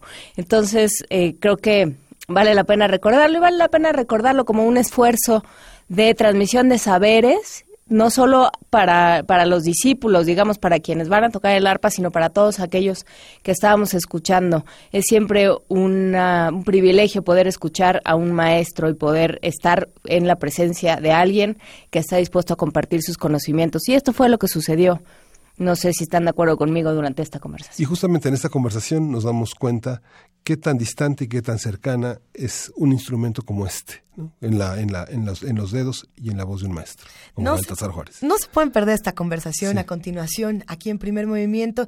Eh, disfrútenla. Eh, Si pueden y tienen un arpa a la mano, practiquen. Si no, imaginen que la tienen. Para eso está la radio, para eso está la televisión, para eso está la imaginación. Seguimos aquí en Primer Movimiento.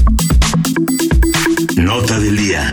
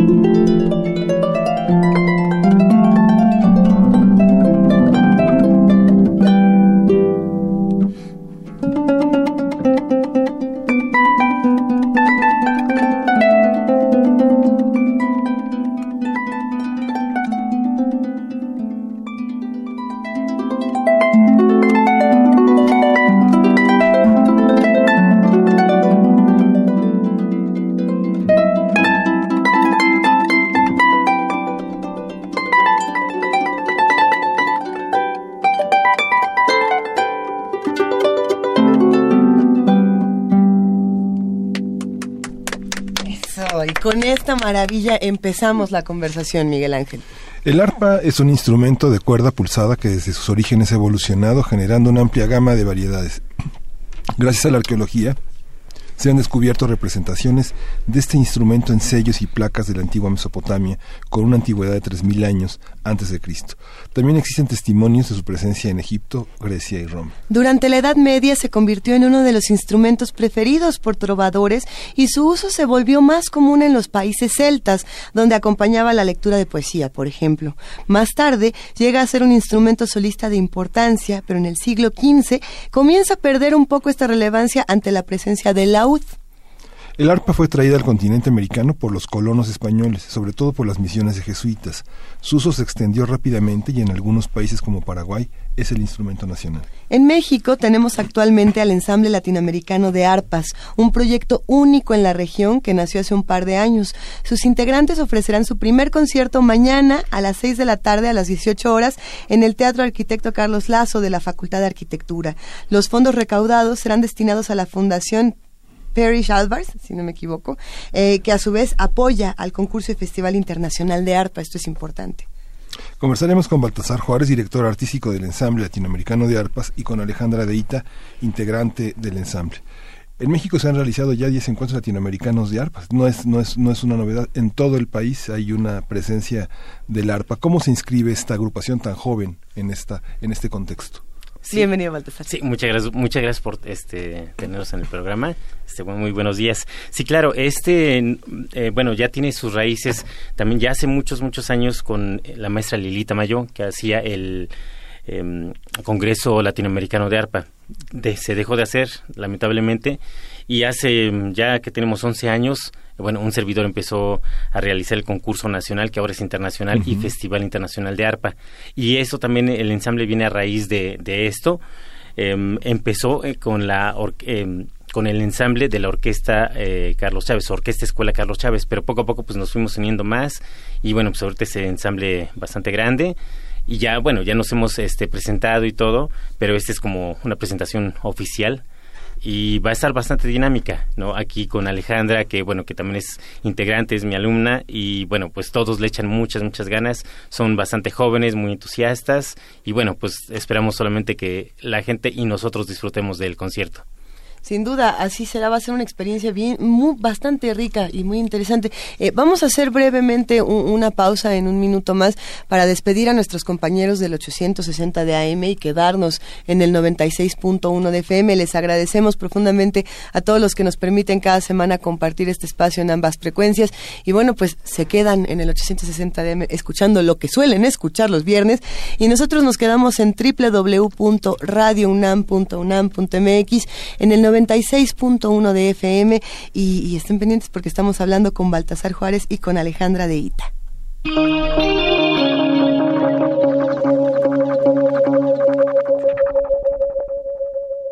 Y bueno, frente a mí precisamente está Alejandra de Ita, muy joven, por cierto. Cuéntanos un poco de, cómo es tu experiencia como integrante de este ensamble, querida Alejandra. Mm, pues a mí siempre me ha gustado mucho tocar en ensamble porque siento que es conectar con las personas con las que estás tocando y transmitir todo eso al público es algo muy bonito. Y mis compañeros de ensamble eh, ahorita con los que estoy participando son muy buenos, son grandes arpistas que mm, me han enseñado mucho, me jalan, porque yo soy de las nuevas integrantes y ha sido una experiencia muy bonita. A ver, pero vámonos, vamos para atrás.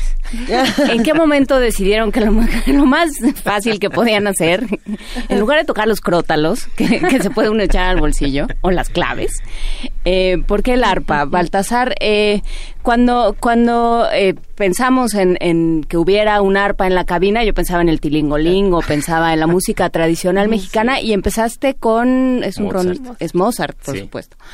Y es música de cámara. Es, es música que viene del otro continente y que, y que llega...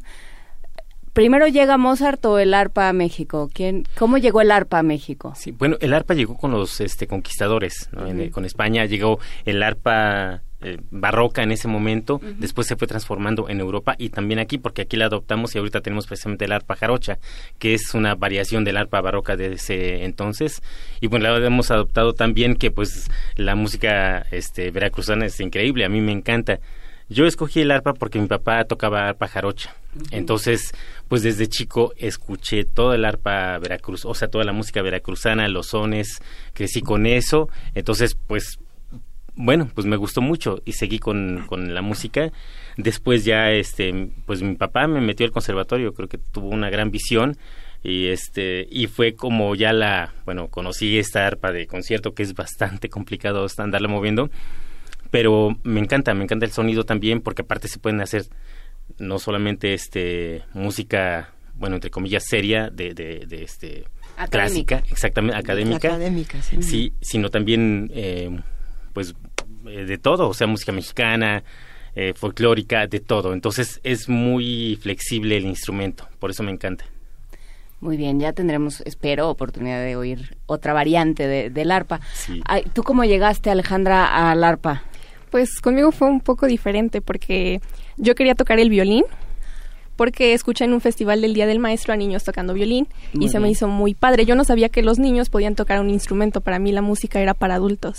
Entonces le pedí a mi mamá que buscara clases de violín y entré a la escuela de iniciación de la Salolín Yolisli. Claro. Y ya ahí, como entré cuando ya había empezado el curso, me dijeron que ya no alcanzaba violín, que escogiera otro instrumento. Y ya entré a clase de percusiones, de cello y de arpa. Y el arpa fue el que más me gustó por el tamaño, quedé impresionada, yo tenía 10 años. Entonces sí, fue enorme y el sonido también me enamoró. Ya después tuve oportunidad de tocar el violín y ya no me enamoró tanto. Entonces me quedé con el arpa. ¿Cuál es la diferencia? El violín es mucho más de... ¿Cómo, cómo, qué- cómo cambia? No, yo no tengo ni idea, no nada. Pues el arpa me gustó ya cuando la conocí de cerca y vi lo de los pedales, se me hizo maravilloso. ¿Cómo funcionan los pedales del arpa? ¿Dónde tiene el arpa los pedales? Aquí abajito. Los tiene abajo, son Sí. siete pedales, es uno por cada nota, do, re, mi, fa, sol, así. Y es como un piano, eh, los pedales hacen la función de las teclas negras.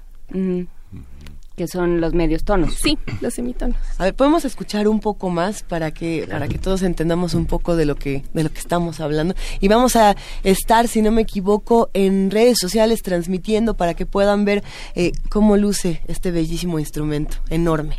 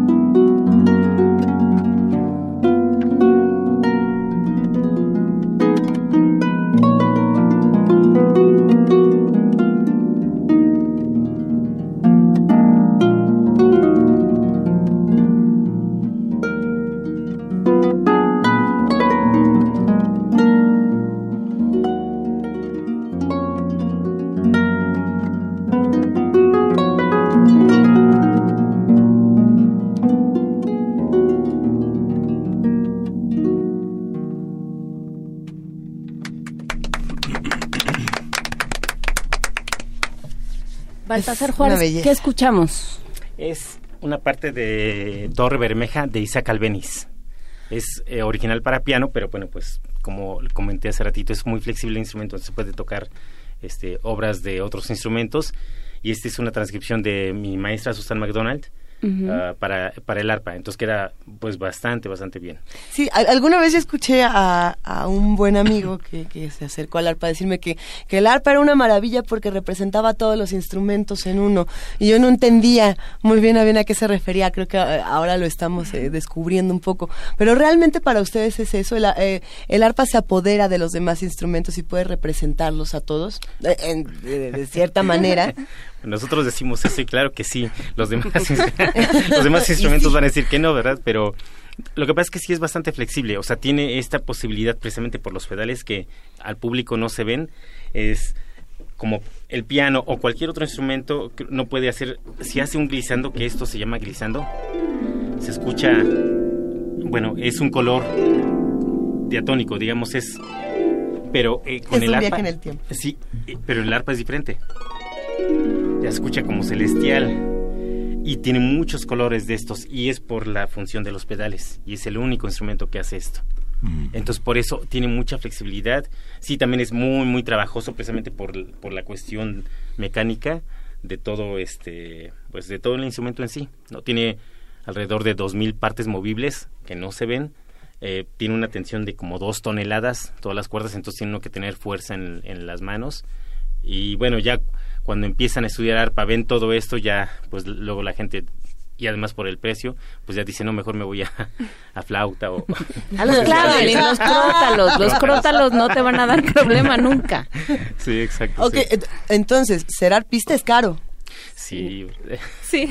¿Cómo vives esto, Alejandra Dita? Pues mis papás que me han apoyado muchísimo me compraron mi arpa hace cinco años, pero aquí en México no las fabrican, entonces la trajimos desde Chicago y pues las cuerdas, la llave para afinar, la música, todo se tiene que conseguir lo más cerca de Estados Unidos. O sea, las, las arpas de los jaraneros no están hechas aquí o esas sí se hacen aquí. Sí, es así, pero es totalmente otra construcción porque esas son más pequeñas, son No tienen pedales. Exactamente, no, no tienen mecanismo. Sí. Y entonces es completamente otra, otra cosa. Y entonces también precisamente esto con el, el recital de mañana, el concierto de mañana, se va a ver esta diferencia porque vamos a tener tanto arpas de, de pedales, vamos a tener seis, como arpas folclóricas. Entonces va a estar de verdad, va a estar bastante dinámico, vamos a tener una cantante, vamos a tener una bailarina y se va a ver todo tipo de colores con este, bueno, tanto con el arpa clásica como con el arpa jarocha, que es lo que también tendremos. ¿Qué compositores mexicanos eh, trabajan el arpa? ¿Qué, ¿Qué dificultad hay de componer para el arpa académica, para esta arpa? Pues sí, sí es bastante complicado porque no no este no se acercan mucho precisamente por esta cuestión porque piensan que es como un piano y sí es como un piano, pero ya en cuanto a cambiar de tonalidades y esto ya es muy difícil porque des- ponen tal vez dos o tres cambios del mismo lado porque aquí estamos divididos los una mitad de pedales aquí y otras acá y no no es posible físicamente, o sea, no es posible físicamente. Entonces hay muy pocos. Los que ahora este bueno, sobresalen mucho es este el maestro Arturo Márquez, que él, él sí, bueno, pues escribe de todo y es un, una- un gran orgullo mexicano. Y bueno, él este tiene bastantes obras para arpa. Eh, el maestro Siman, que hay un concierto para, para arpa y orquesta de él, Angulo. O sea, sí hay compositores ya también de renombre y también compositores jóvenes que están eh, se están acercando al instrumento, aunque sí podría haber mucho más acercamiento a esto. Sí, no, no tiene que ser sencillo, digamos, porque son es una especie como de híbrido entre el piano, el clavecín y otra cosa distinta, ¿no? Y es una especie como de quimera el arpa, como de animal que tiene todo. ¿Y, y, y cómo se aprende? O sea, pensando en, en de niño, ¿cuál es, cuál es tu primera tu primera lección? Así como en el piano a lo mejor te, te ponen las escalas millones de veces y tal. ¿Qué, qué es lo primero que aprendes, Alejandra? Y a ver si lo podemos escuchar un poquito también. Pues em, en el arpa se tocan con ocho dedos. El meñique no toca porque es muy débil. Entonces empiezas con el índice, eh, ejercicios simples, ya después índice pulgar y así se van integrando los ocho dedos poco a poco. Este, ¿y cómo, y, y no terminas con los dedos engarrotados y llenos de callos? Sí, ya tengo mis callitos y sí, a veces eh, hay que tener cuidado con la posición porque también te puedes lastimar si no te enseñan bien. Estar bien sentado, tener las rodillas Derecho. firmes. Eh, Son varias cosas. El arpa se recarga en las rodillas. Y Bueno. es un, es un instrumento pesadísimo. Exacto, por Sí. eso el- la posición es importantísima. Creo que más que más en el arpa que en otros instrumentos porque se carga. Entonces si está uno así como jorobado y con el- todo el peso acá, Mm. no, pues termina uno con un, o sea, lastimándose tal vez a veces de por vida. En general los músicos tienen lesiones graves de espalda. Exacto, ¿no? sí, sí, sí, sí. A ver, ¿y podemos escuchar un, un breve ejercicio, digamos, de sensibilización, por ejemplo, para, para los que decimos, a ver, se me antojaría, Sí. pero quiero ver más o menos por dónde un, un Sí. ejercicio... Pues yo para los pequeños, que como dice Ale, ¿no? Prim- sí, primero es con dos, de, con el dedo dos. O sea, nosotros le decimos dedo dos a, a- Índice. a índice. Entonces yo generalmente empiezo, bueno, una, dos clases y ya después empiezo con...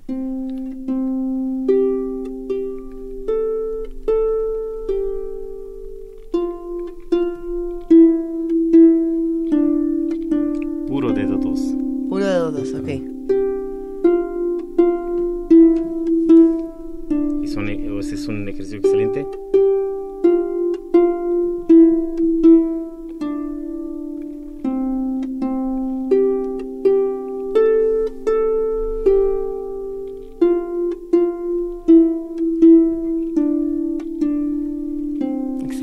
Ver, Baltasar, uno, uno de Estrellita. extrema dificultad ahora después de pasar por la estrellita.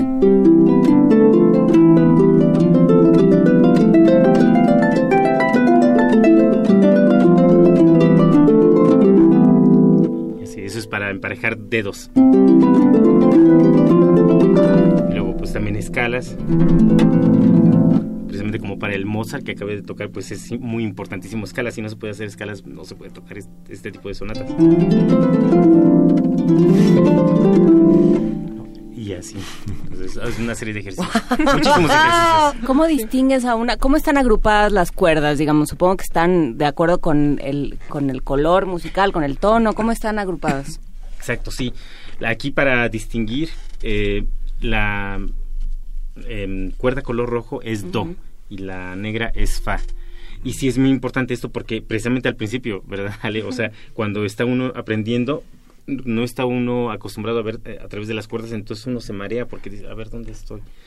Eh, por eso también los colores. Bueno, y aparte porque si no, pues sería muy complicado estar definiendo cuál es la nota que está Y entonces te, te, ubicas como en un como en un piano. Exacto. Digamos, tienes tienes varias escalas. Exacto. Y te, y te vas ubicando como en un piano. Sí, exactamente, sí. Si ya se va um, con esta con este estos colores ya uno se puede ir ubicando y bueno, pues sí, o sea, sí es este complicado al principio y de, de verdad a veces cuando hay una cosa de fondo que tal vez hay alguien sentado con eh, camisa de raya o algo de rayas, en serio, con las cuerdas y luego las rayas de atrás, eh, uno se dice, a ver, ¿dónde ya tiene uno como el, el espacio entre las cuerdas y no le atina. O sea, sí es, es complicado porque pues, el piano aquí, uno siempre está aquí o cualquier otra cosa. No, pero... bueno, además son blancas y negras y punto. Exacto. y están allá abajo. Sí. ¿Y cómo es que responde el, el, auditorio, los espectadores, cuando, cuando asisten a estos concursos, festivales y conciertos y, y a veces la emoción gana y dices, es que te quiero gritar y aplaudir, ah. pero como estamos en un lugar, eh, digamos, donde a lo mejor nos tenemos que quedar más serios, eh, a veces hasta nos relajamos. Además, no sé, ¿cuáles son las reacciones y qué es lo que más les ha sorprendido de, del público que está con ustedes?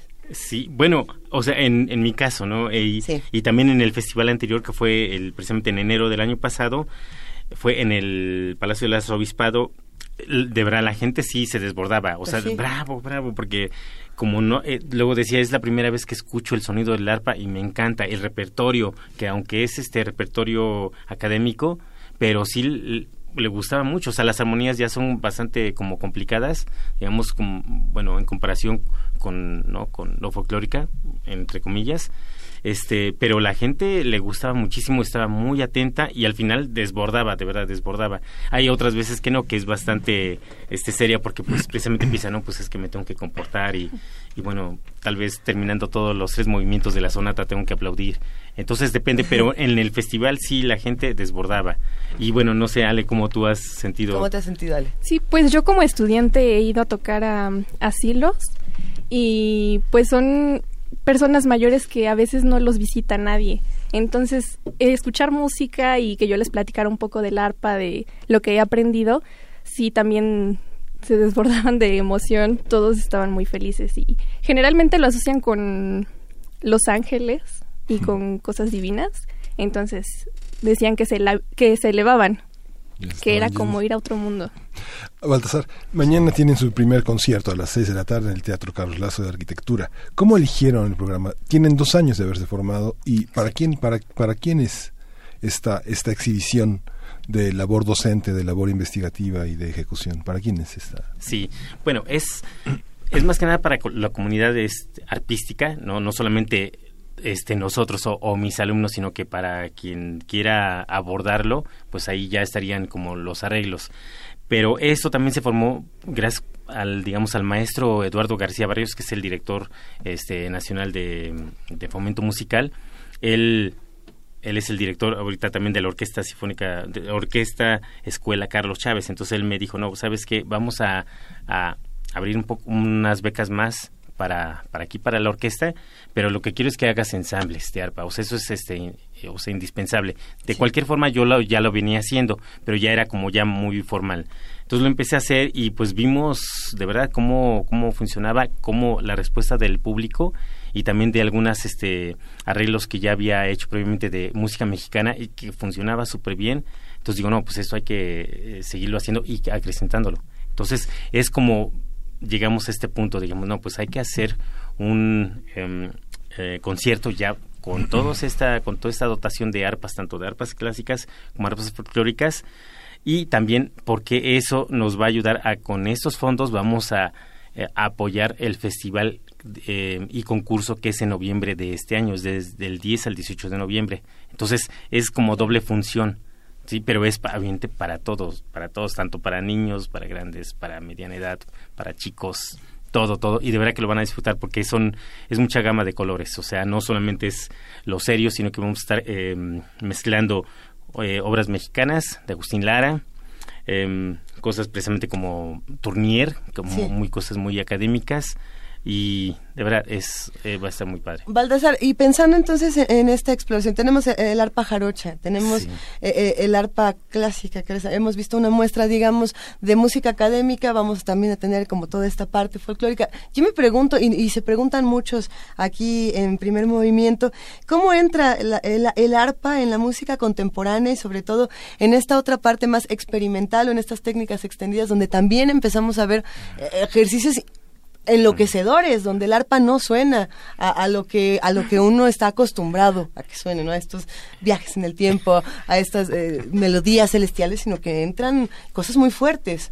Exacto, sí, no, él es, de verdad también los compositores están haciendo buen trabajo, aunque sí deberían de acercarse más, pero por decir, ahí tengo también otra, otra de, mis este, alumnas que está estudiando maestría conmigo, ella eh, en la, precisamente en la Facultad de Música de la UNAM, eh, me dice que eh, hay una obra en el cual, eh, bueno, el público entra, bueno, obviamente para ver el concierto, pero lo que ve es cómo aborda uno, o como arpista, el empezar a, hacer una obra. Entonces, todo el concierto es por decir que yo llego, me siento, empiezo a afinar, o sea, ya, pero ya desde ahí empezó el concierto y ya empiezo a hacer este bueno pues escalas empiezo a calentar empiezo a abordar entonces todo eso es pues a mí se me hizo bastante interesante porque generalmente la gente ve el resultado final pero no ve todo el proceso y creo que eso también es muy padre. Además de también de todos los este todos los bueno los sonidos diferentes que se le puede sacar a, a, precisamente al instrumento, por decir aquí, entre esta parte, pues nadie la había usado, entonces, pero mucha gente ya la usa y pues suena no sé, bueno. Ah, es la parte superior. Exactamente, la parte superior, sí, y todo, mucha, muchos, ¿no? Así, este, cualquier tipo de, efectos, bastantes efectos tiene el, el, no, el arpa eh, clásica. Percutivos incluso. Exactamente, sí, también de Y eso por los pedales. Entonces, mucho, o sea, no sé, este tipo de cosas. Muy linchianas. Sí, exacto, sí, todo tipo de, efectos podemos hacer también aquí. Gracias, Baltasar. Muchas gracias, Alejandro. ¿Qué, vamos a escuchar? ¿Con qué nos despedimos? un poquito del Siki City. Ah, del Siki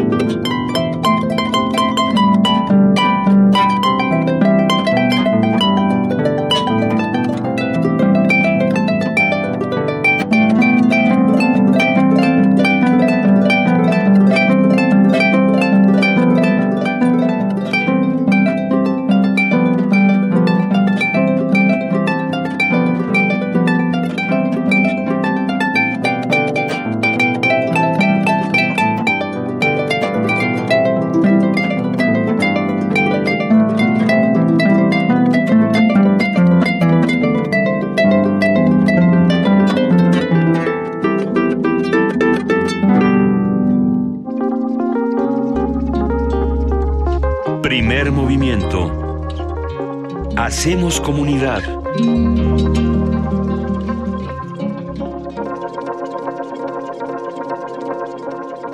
Pues muy buena esta conversación sobre la música, los jóvenes, el intercambio cultural que se puede tener con un instrumento como el arpa, ¿no? Qué maravilla, querido Miguel Ángel. Sí, sobre todo la formación de la que es capaz, digamos, en esta conversación Baltasar Juárez habla de una escuela, de una escuela de arpistas que no necesariamente está este, en una sola parte de México, sino que tiene una repercusión y unos ecos grandes. ¿Tú tocas algún instrumento? Sí, la guitarra. La guitarra. Todavía según. Ay, no se, no se me resiste. Tráete una. y hacemos ahorita una, una fiestita afuera del programa, ya que termine. Yo tocaba, yo tocaba la batería, pero ya no me acuerdo. Quien toca muy bien la batería es nuestra compañera de redes sociales, la mera, mera Vania Nuche, es una gran baterista. Y por ahí, no estoy seguro, pero hemos tenido muchos compañeros músicos en el cabino de, de primer movimiento. Y cuéntenos, ¿qué, ahora sí qué instrumentos tocan. Y no, no nos los estamos guaseando. Cuéntenos qué, qué música les gusta, qué quieren escuchar. Arroba P Movimiento, diagonal primer movimiento UNAM. Estamos cerrando este viernes 29 de diciembre, estamos cerrando este año y nos gusta poder hacer este recorrido con ustedes. Vamos a una pausa y regresamos con más música, con más que discutir aquí en este espacio.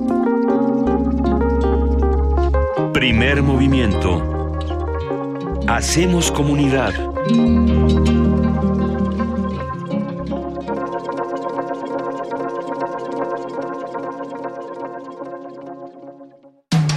Búscanos en redes sociales, en Facebook como Primer Movimiento UNAM y en Twitter como P Movimiento o escríbenos un correo a primermovimientounam@gmail.com. Hagamos comunidad.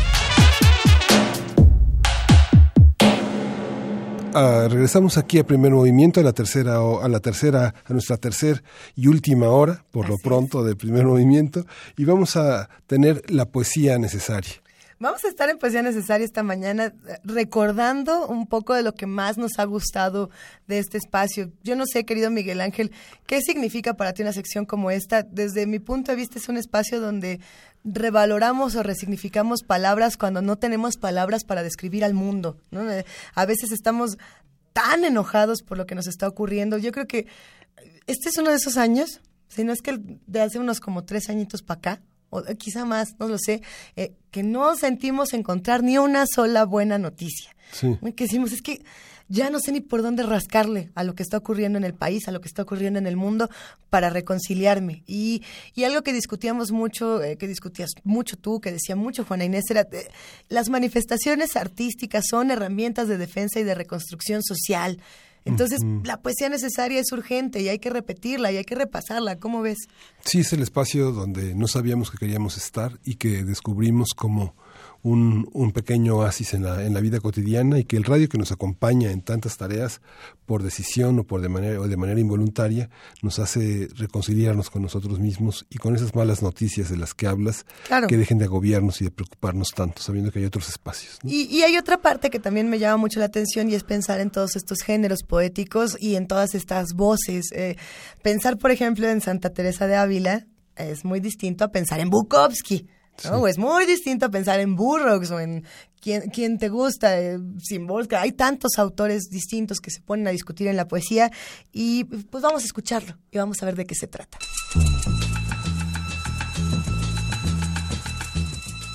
Es hora de poesía necesaria.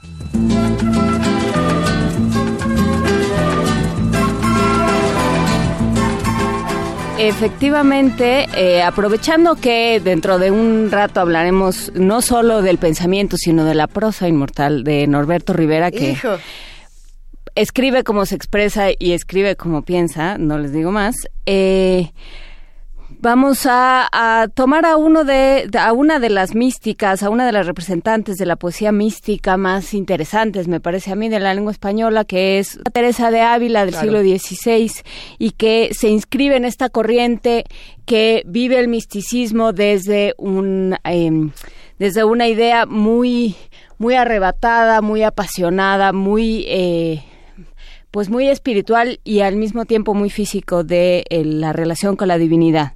Y lo que dice Santa Teresa de Ávila es, vivo sin vivir en mí y tan alta vida espero que muero porque no muero. Vivo ya fuera de mí, después que muero de amor, porque vivo en el Señor que me quiso para sí. Cuando el corazón le di, puso en mí este letrero, que muero porque no muero.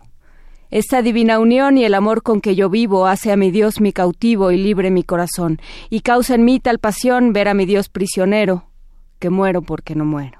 Ay, qué larga es esta vida, qué duros estos destierros, esta cárcel y estos hierros en que esta alma está metida. Solo esperar la salida me causa un dolor tan fiero, que muero porque no muero. Acaba ya de dejarme vida, no me seas molesta, porque muriendo que resta sino vivir y gozarme. No dejes de consolarme, muerte, que ansí te requiero, que muero porque no muero. Primer movimiento.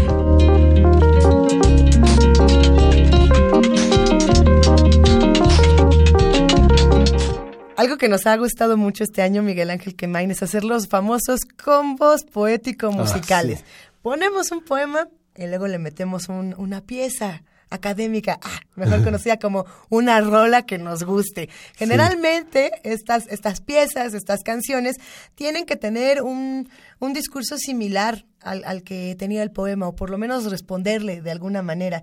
Eh, tuvimos también curadores musicales en este espacio que durante varios meses estuvieron nos mostrando caminos, rutas musicales. ¿no?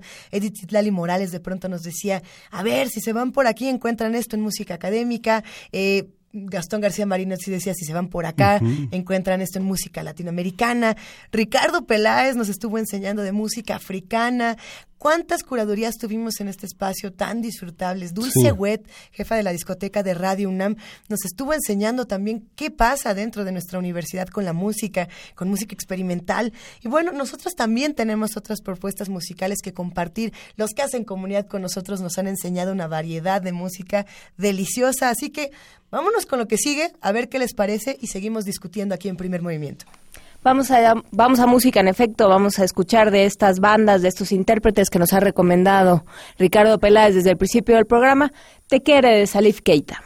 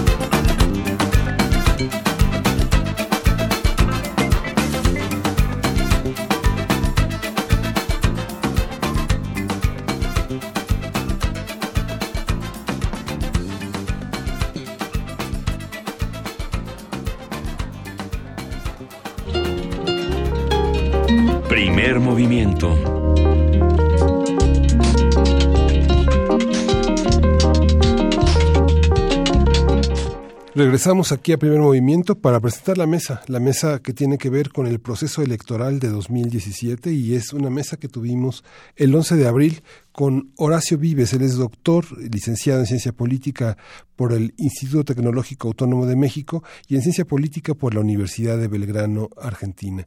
En esta conversación, eh, ponga mucha atención, hay muchos elementos del análisis de Horacio Vives que se cumplirán en esa elección que fue uno de los momentos más importantes del proceso electoral en 2017. Y quizá, Miguel Ángel, uno de los más dolorosos del año también, cuando, cuando nos dimos cuenta de que muchos de estos procesos electorales también se van a repetir en 2018. Muchas Sí. de estas... eh, pues de, estos, mo- de estas complejidades, porque no puedo decir que ni para bien ni para mal, ¿no? Vamos a escucharlo y, y vamos a seguir discutiendo entre todos. La mesa del día. Los resultados electorales de este año en México podrían ser significativos para todos los partidos de cara a las elecciones del 2018. Esto porque durante los últimos comicios se han presentado cambios importantes en el escenario político del país. El año pasado se llevaron a cabo procesos electorales en 13 estados de la República, cuyos resultados evidenciaron el cambiante clima político que se vive a nivel nacional.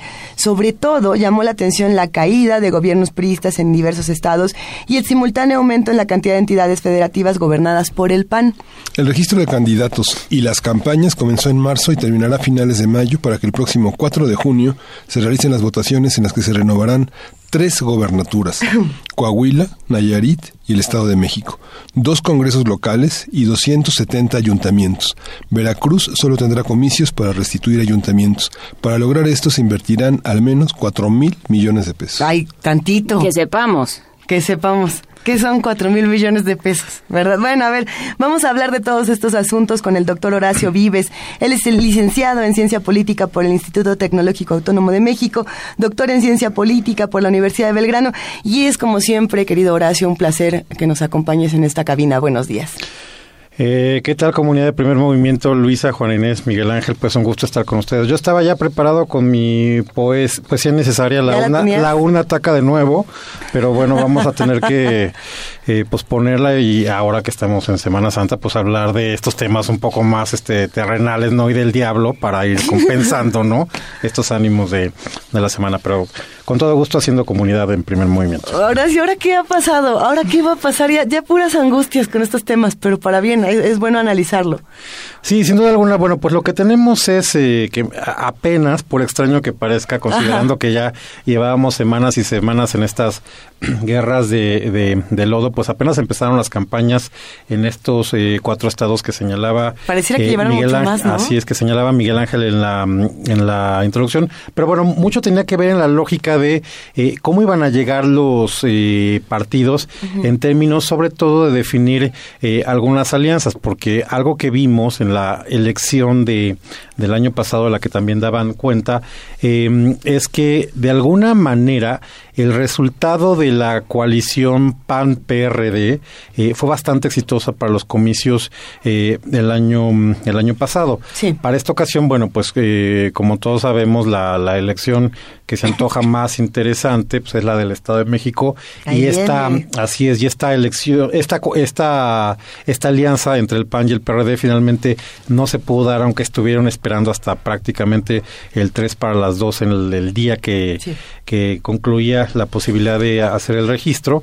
Eh, y bueno finalmente esta alianza no se dio. Que sí se va a dar curiosamente en el caso de mm, eh, de Nayarit.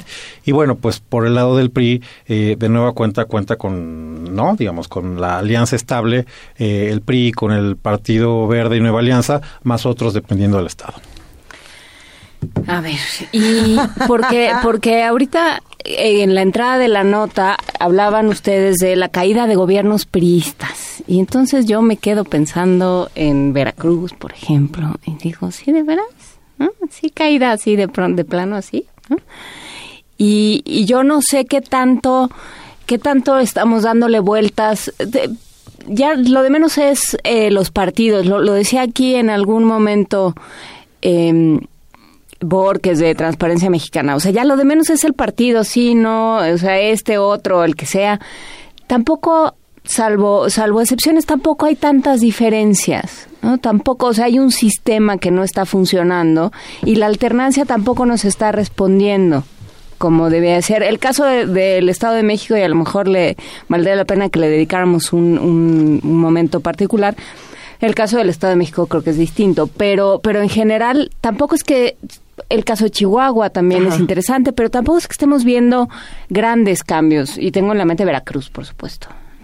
Sí, bueno, sin, sin duda alguna eh, estamos en un momento de un enorme eh, desapego y de mm, descrédito por eh, la, la democracia, sus instituciones y por supuesto que los partidos políticos ocupan un lugar eh, predominante, ¿no? Digamos, un lugar cúpula en este eh, desapego y este eh, desprestigio. Pensemos que además, eh, por ejemplo, trayendo datos del Latinobarómetro del año pasado, pues México además eh, no solamente tiene un enorme desapego eh, con la democracia, tiene de- dentro de las peores evaluaciones eh, de la gestión presidencial, solamente por arriba de Brasil, que destituyó a la presidenta, eh, de Perú, que eh, tuvo una elección muy complicada, que tiene ya también eh, un pedido de captura de un expresidente, y de Venezuela, que vive eh, cada segundo más cerca del colapso eh, democrático. Y México pues está a, ese a ese nivel.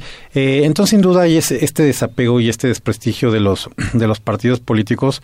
De alguna manera, también para estas elecciones explica que por lo menos en los tres estados tengamos dos candidaturas independientes, que hemos hablado mucho de independientes con respecto a qué y qué representan este tipo de, eh, de candidaturas, pero también es otra eh, opción, otra alternativa que la sociedad está buscando ante este eh, desapego de los partidos, pero aquí lamentablemente jugándole una posición de abogado del diablo y muy poco mm, atractiva, pues la democracia, en, en la- en las democracias los actores principales son los partidos políticos. Entonces, más nos vale que co- como sociedad eh, los estemos permanentemente retando, eh, señalando para que tengan pues cada vez este conductas eh, que se apeguen más a lo que tendría que ser y no a lo que tradicionalmente habían sido, porque también hay que señalar que durante mucho tiempo no había esta creencia sobre la importancia del voto como herramienta de castigo o de premio al desempeño de, Sí. de gobiernos y de legisladores y ahora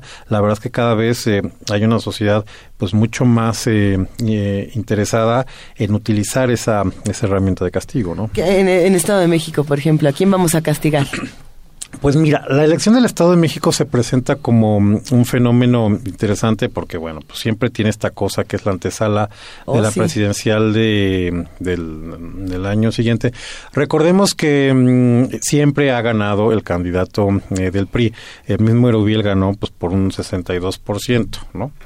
Eh, mm, ¿qué, qué, qué significa esto? Bueno, pues de entrada, en el Estado de México, como en las otras dos, sin duda alguna, eh, quien está eh, en el, en el ah, terminando el gobierno, pues es el que tiene la, res- la responsabilidad de mantenerlo. Entonces, toda la presión, sin duda alguna, la tiene el PRI por refrendar estos eh, tres cargos. Olvidémonos, por supuesto, que vaya a haber un candidato que gane con esos eh, porcentajes faraónicos del sesenta y tantos por ciento. O sea, creo que un, hablar de un 40 ya sería este, una cosa eh, difícil, inclusive de, Sí. de, de poder eh, pronosticar, porque la elección realmente eh, arranca a tercios y esto es algo muy interesante. Eh, el PAN parecía muy desfondado eh, en la pre-pre-campaña, pero bueno, pues ya cuando se anunció que iba a ser Josefina Vázquez Mota, considerando el arrastre nacional que tuvo haber sido candidata presidencial, pues ayudó a tenerla en una posición... eh, Arrastre creo que es la, la palabra Correcta. clave en esta en todas sus en acepciones. Entonces, considerando eso, pues Ajá. bueno, tenía un, pues un nivel de conocimiento mm, eh, eh, importante. Alfredo de Mazo, que por supuesto representa el status quo, el- la familia Tlacomulco, el ser parte de esta, eh, si se quiere, eh, monarquía, ¿no? Mexiquense, ¿no? Porque Sí. el hijo, de, hijo y nieto de, eh, de gobernador. Que está metido en, un mom- en este momento en un conflicto serio con, con Delfina. Sí, sin duda, sin duda alguna. Y bueno, pues además porque pues, es primo del presidente de la República, el presidente de la República que viene de gobernar el Estado de México. En fin, entonces tiene esta, esta mm, eh, densidad significativa además para, mm, para el gobierno. Y por otra parte, eh, Delfina, que resultó una enorme mm, eh, sorpresa, una, una eh, candidata que ha ha arrancado, digamos, en una muy buena posición y porque de alguna manera lo que se está jugando el partido Morena en el Estado de México es generar esta percepción de que va con todo para el 2018 y ahí es una, una elección, digamos, eh, eh, todo el mundo lo ve como un combo, no es Delfina, pero también está eh, eh, López Obrador, que obviamente está eh, apoyando con toda la elección porque se trata de ir generando esta percepción que no solamente la Ciudad de México, sino la zona metropolitana tendría un, un predominio importante López Obrador de cara al, al 18, ¿no? Y, y cuando estamos hablando de, de estas percepciones y de generar condiciones para que esto suceda, eh, el Estado de México no es el único. Eh, ¿Qué pasa, por ejemplo, con, con Nayarit? Bueno, Nayarit a- arrancó la campaña con un dato muy curioso, lo mencionaban hace rato en la conversación con, con Lorenzo Meyer, Sí. eh, de que lo que marca la, mm, el arranque de la elección en Nayarit es la aprehensión del fiscal eh, Edgar Beitia, ¿no? Sí. Que de alguna manera la, la narrativa del, del gobernador es francamente ridícula, esta cosa de Es que pues, yo todo no sé- estaba muy bien. todo estaba de un bien y pues yo no sabía ¿Qué y ibas como a ver? Y como estaba dando buenos resultados pues yo le daba este pues cheques en blanco no digamos y, y no había ningún tipo de supervisión sobre los los funcionarios en áreas tan importantes en áreas claves como son las de eh, de seguridad y procuración de justicia en, en Nayarit que bueno pues este no, no nos olvidemos que está al lado de eh, de Jalisco de Colima que es el estado que hoy por hoy tiene la eh, la mayor incidencia eh, delictiva. En fin digamos es una ausencia total de una narrativa y de una justificación de eh, por qué cachan al fiscal, digamos, y lo, empiezan a, a procesar por estos eh, cargos vinculados al narcotráfico. Y eso es de alguna manera lo que marca el inicio de la, de la contienda en, en Nayarit.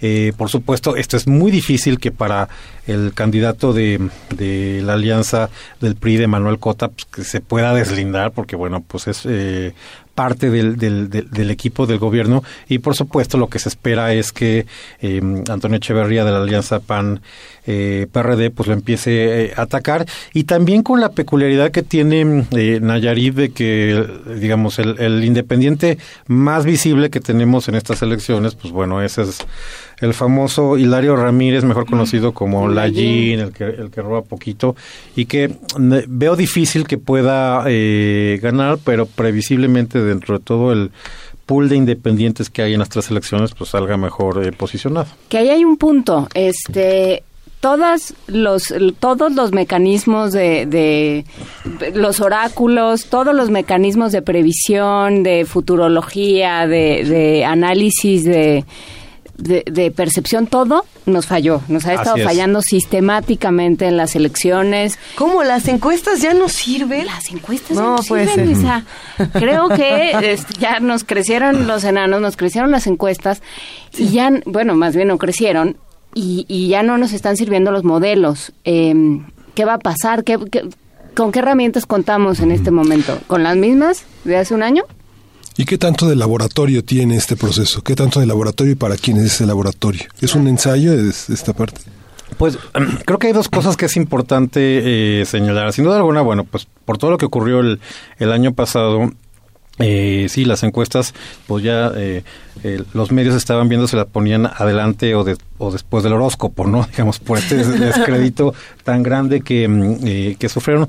Pero yo creo que aquí lo que es importante es que no las podemos eh, directamente tirar a la basura, sino hay que pensar, hay que hablar con los encuestadores y checar cuáles son los, las eh, herramientas, los mecanismos que proponen en términos de tal vez no irse específicamente con la intención de voto, sino eh, tratar de entender cuál es la situación del respectivo encuestado con respecto al proceso político para hacer pues un análisis eh, más fino y ver eventualmente pues cómo se van a eh, asignar o, a trabajar esos cuestionarios, porque creo que em, como instrumentos de, em, eh, de medición eh, van a tener de alguna manera que reinventarse para seguir teniendo valor, porque lo que no podemos hacer es tener estas encuestas que son pagadas y que se habían utilizado específicamente con fines propagandísticos, ¿no? Para que el candidato del PXY dijera, no, bueno, pues claramente, y esto ya em, arriba en las,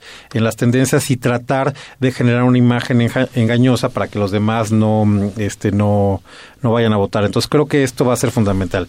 Y el otro dato que creo que es importante es que, por raro que parezca también, las, las campañas ahora son muy cortas. Estamos hablando, eh, entiendo que venimos hablando de, las elecciones de este año desde principios desde de este. que nos conocimos. Exactamente. Y de las elecciones del 18, pues ya venimos hablando de, de tiempo atrás.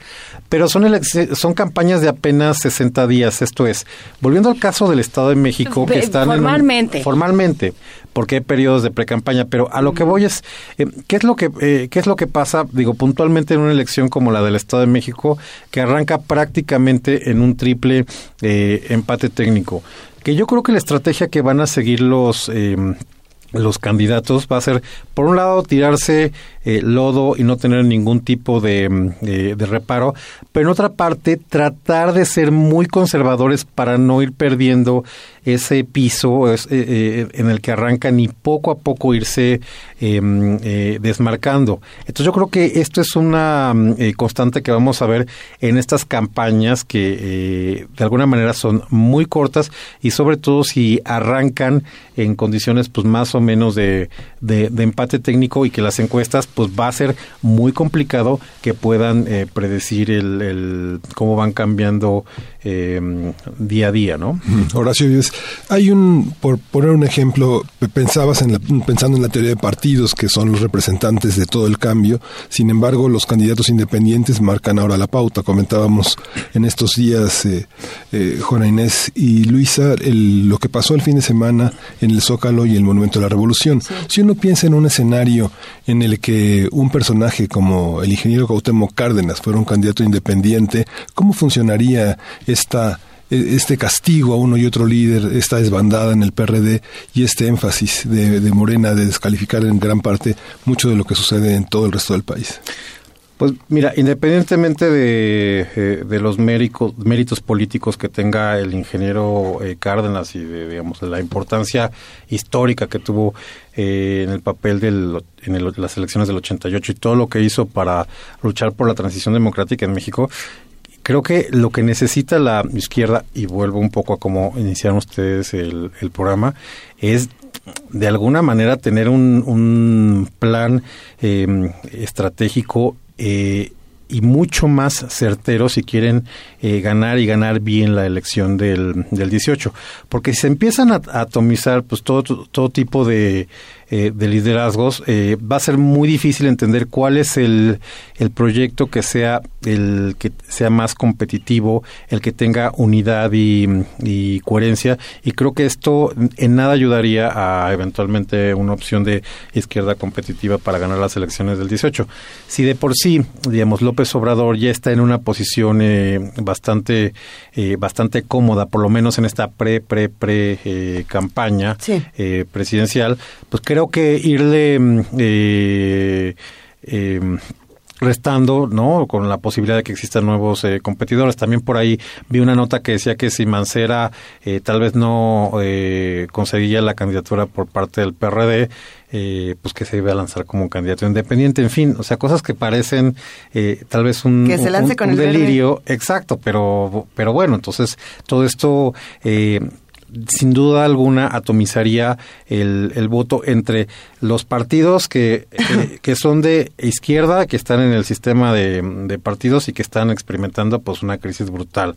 Eh, por otro lado, los eh, partidos que están jugando a participar en elecciones dentro del sistema de partidos, pero que traen este discurso antisistema. Y por otro lado, candidatos independientes. Entonces creo que se haría una, una melea y una mixtura bastante extraña que no creo que sea eh, conveniente en aras de ir generando, digamos, un proyecto eh, serio alter- alternativo que de alguna manera también es muy fácil porque pues, considerando lo que hay hoy como gobierno nacional, pues es muy fácil tratar de, eh, de generar un, un- un proyecto que despierte de muchas Pero simpatías. esta, ¿no? esta, esta polarización que ha habido frente al gobierno de Estados Unidos, los próximos, la próxima conmemoración de los 50 años del 68 y los 30, los 30 años de 1988 que marcaron la, la separación del proyecto prista, es un ejercicio de memoria histórica que no vale la pena descartar, ¿no? Sí, sin duda alguna. Creo que octubre va a ser eh, interesante eh, por, por esta conmemoración fundamental. Eh, y también pues porque vamos a estar al calor del, del- del- de las precampañas justo eh, en ese momento. Y la, la otra cuestión sobre las declaraciones de la semana pasada, este, sobre que si el senador McCain y el secretario, que hablando de las elecciones en México, Que si Kelly, que si no Kelly. que exacto. Mira, la verdad es que eh, yo, yo, yo creo que no tiene eh, mayor eh, importancia o significación porque, a ver, honestamente, la verdad es que eh, en México cuánto no se habló del proceso electoral de Estados Unidos, ¿no? Y obviamente eh, hablando eh, en un ánimo colectivo de tratar de evitar a toda costa que llegara Donald Trump. Y bueno, pues finalmente los electores norteamericanos de- decidieron eso, ¿no? Si no me equivoco, es, es Videgaray quien dijo que por favor Estados Unidos se mantenga tantito al margen de estas elecciones y respete el proceso. Eh, Ah, qué bueno, ya pero ves. bueno, ya después de que invitaron a Trump a México, ¿no? Claro, Ya. muy propio de Semana Santa, un llamado a misa, ¿no? ¿Qué es eso? Exacto, pero en- entonces teniendo tantas noticias y teniendo tantos eventos que para muchos, eh, todos pensaríamos, a ver, este es relevante, este no, este sí, ¿a cuáles sí atendemos? Por ejemplo, lo que pasó en el Monumento a la Revolución el fin de semana con López Obrador, este llamada a la izquierda, ¿es relevante? Para lo, para lo inmediato, para estas próximas elecciones, o no lo es tanto? Lo que dice Kelly es relevante, ¿qué sí? Yo creo que lo de López Obrador sí es relevante porque, insisto, está pensando en el, eh, en, en el 2018, en julio de 2018, pero bueno, la antesala es eh, el domingo 4 de junio y se llama el, el Estado de México, considerando que además en los otros dos, eh, mm, en los otros dos estados, eh, en Coahuila y en Nayarit, pues no, no veo posibilidades de que Morena eh, pueda ganar con sus candidatos a gobernador. Entonces, el generar de nueva cuenta, digamos, esta percepción de que gana el Estado de México, pues podría eh, darle esta idea de que va, digamos, con el piso pavimentado y muy cómodamente al 18. Ahora, de nueva cuenta, yo insisto, la elección del Estado de México es muy engañosa.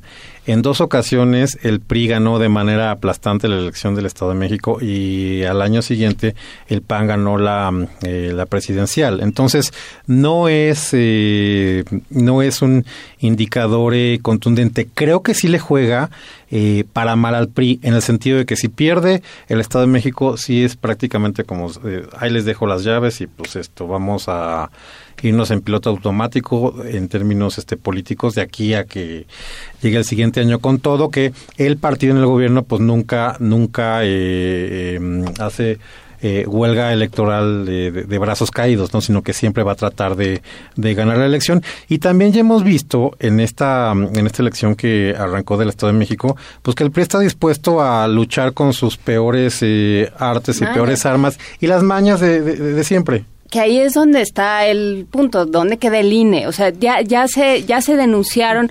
O sea, por un lado se denunciaron y por el otro lado, pues son verdades, o sea, son secretos a voces, ¿no? El, el hecho mismo, cuando llegó Luis Miranda a, a, a la Cedesol, Cedesol, ujú. todos dijimos, viene a, a asegurar Estado de México.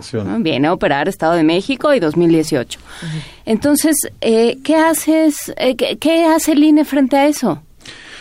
Eh, bueno, pues de entrada, eh, el que tiene la responsabilidad directa, porque es eh, una elección que organiza el, el Instituto Electoral del Estado de México, digamos, el OPLE del Estado de México, ahí es donde se, se deben de eh, canalizar, digamos, como eh, primera ventanilla de, de, de entrada. Y eventualmente pues ya ha- habrá que ver cuántas, cuántas de estas quejas y problemas van a ser parte de lo que tenga que resolver el INE y posteriormente el tribunal. Digamos esa esa ruta litigiosa ya está muy mm, eh, Muy trazada. conocida muy trazada. Y también hay que tomar en cuenta cosas que eh, eh, digamos todo, obviamente los candidatos los partidos en campaña van a tratar de eh, sacar raja de todo. Por ejemplo pues no sé si eh, hay un beneficiario de un programa social que en algún momento recibe un apoyo y saca la credencial y en ese momento va a salir la oposición a decir esto es este compra y coacción del voto a ver no momento resulta que independientemente de que haya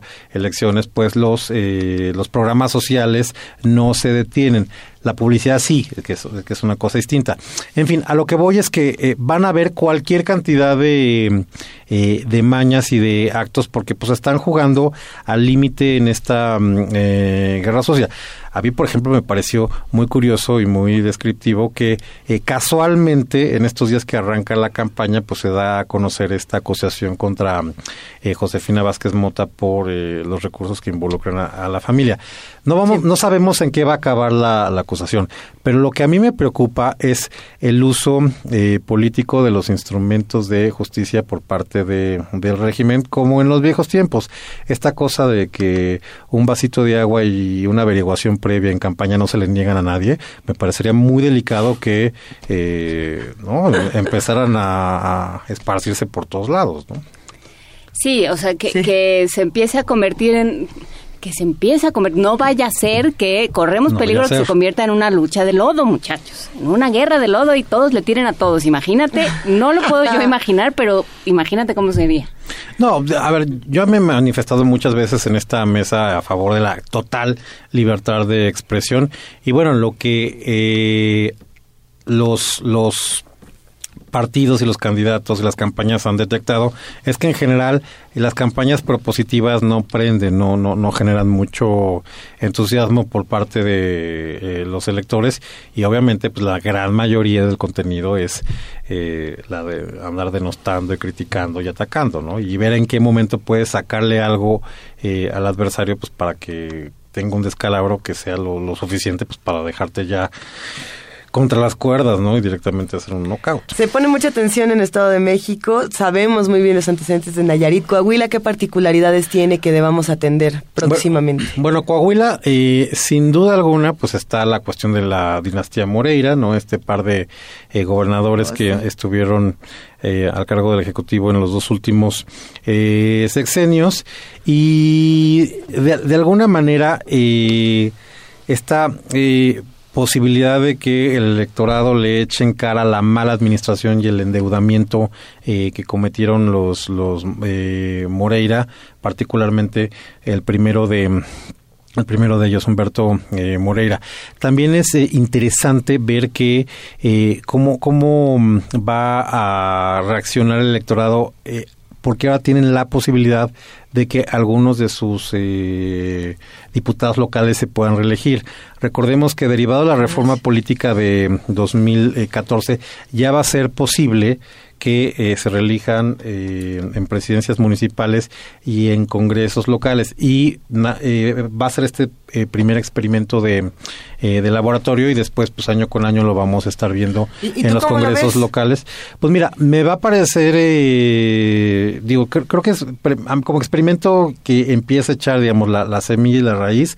Me gusta mucho ver qué, qué va a opinar la gente en definitiva de decir, bueno, ya que conocemos estos personajes que votamos por ellos hace tres años, pues bueno, vamos a ver si le damos el voto de confianza o en definitiva no sirvieron para nada y eh, que haya, digamos, ese, ese voto de castigo. Creo que va a ser un experimento interesante para ver el caso de Coahuila y después vamos a ver cómo se va a replicar a... Mm, en otros estados y bueno muy posteriormente a nivel nacional porque recordemos que los diputados eh, que por los que vamos a votar en el 18 estos fueron los, los digamos los que salen son los últimos eh, sujetos a no reelección los que van a entrar en 18 vamos a poder eh, reelegirlos en 21 y los senadores hasta el 24 pero pues ya empezamos con estos brotes regionales, ¿no? Para ver eh, qué tal nos nos cae, ¿no? La, la posibilidad de reelegir eh, en, presidencias municipales y en congresos locales.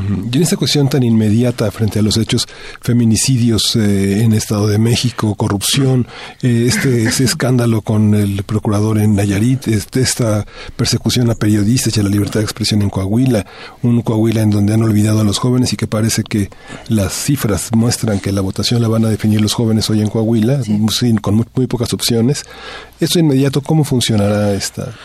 Pues en general los jóvenes van a definir muchas eh, elecciones porque también otra característica de todas las elecciones en México es que eh, eh, esta generación de los millennials, de los jóvenes que van a votar por primera vez y que tienen pues, menos de, de 25, 28 años, pues tienen un desencanto todavía mayor con, con la política. Entonces, bueno, pues van a tener que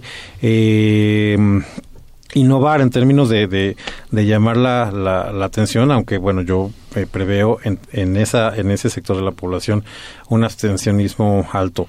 Y el resto, sin duda alguna, pues van a ser temas que eh, van a ser, digamos, como claves eh, que, que, van a estar trayendo para tratar de medrar políticamente, ¿no? Digamos, lo, de, lo del procurador, lo del Estado de México, la verdad es que es bien, bien complejo, ¿no? Digamos, el Estado de México trae toda esta cuestión de los feminicidios eh, muy elevada. Eh, la situación del transporte y de la seguridad pública es complicadísima. Ustedes hablen con, con todo el teleférico? Con no lo puedo creer. ¿Quién lo diría, verdad? ¿Quién lo diría? Uno pensaría que... Que, que, que, se podría trasladar, digamos, de, de, punto a punto en el Estado de México y resolver ese problema, pero no. Eh, resulta que también hay, eh, hay posibles asaltos, ¿no? En fin, todo lo que ocurre en el transporte público en el Estado de México. Eh, estas cosas también eh, muy lamentables que ocurrieron, lo de las explosiones en el mercado de, de, San Pablito, ¿no? Que eh, que generaron pues esta cantidad de, de muertos. En fin, digamos, en, el la beligerancia, la beligerancia de la presencia indígena. También, o sea, hay una serie de, de, factores que hacen muy eh, complicado que el gobierno saliente eh, dé buenos eh, resultados. Pero por otra parte, bueno, pues ahí están las estrategias de, de campaña. A mí la verdad es que me llama mucho la, la atención y creo que hasta cierto punto es eh, indigna, aunque bueno, entra dentro de, este, de estas mismas estrategias de campaña el eslogan del candidato eh, del mazo, ¿no? Esto de... con todo. Sí, y, y de fuerte hasta es que, y, con eso podríamos cerrar bien esta conversación. No nos gustan estas estrategias. Definitivamente a los más jóvenes, a esta, a esta comunidad millennial, que, le llaman, eh, no solamente no le gustan las, las estrategias de campaña, tampoco les gusta el, el sistema como tal. No creen que los partidos estén haciendo lo que tengan que hacer, no creen que los partidos tendrían que existir. Entonces la pregunta es, ¿tenemos que buscar otras estrategias para traerlos a lo mismo? ¿O tendríamos que estar replanteando eh, a lo mejor la manera en la que estamos ejerciendo la democracia. Pues sí, es, es, una, un planteamiento de lo más eh, eh, pertinente porque, porque claramente hay una inconformidad, hay un descontento, pero no hay una, una propuesta alternativa. Entonces, exacto, lo que parecería eh, más sensato es que los políticos, el servicio público, los partidos, los candidatos trataran de una vez, ¿no? que entiendan que deben de tener otro tipo de de conducta, de acciones y de ejemplos para generar un poco de, de, de empatía y de credibilidad ante una sociedad que en definitiva está en un profundo desencanto contra ellos, ¿no? Entonces, bueno, pues eso, si no, si no hacen esta reconversión, pues no vamos a hacer otra cosa más que ir profundizando la grieta. Tampoco es que haya una buena opción, o bueno, no sé, te lo pregunto como teórico, ¿no? ¿Hay una buena opción al sistema de partidos? Muerto Sartori, lo puedes decir, ya no nos está oyendo.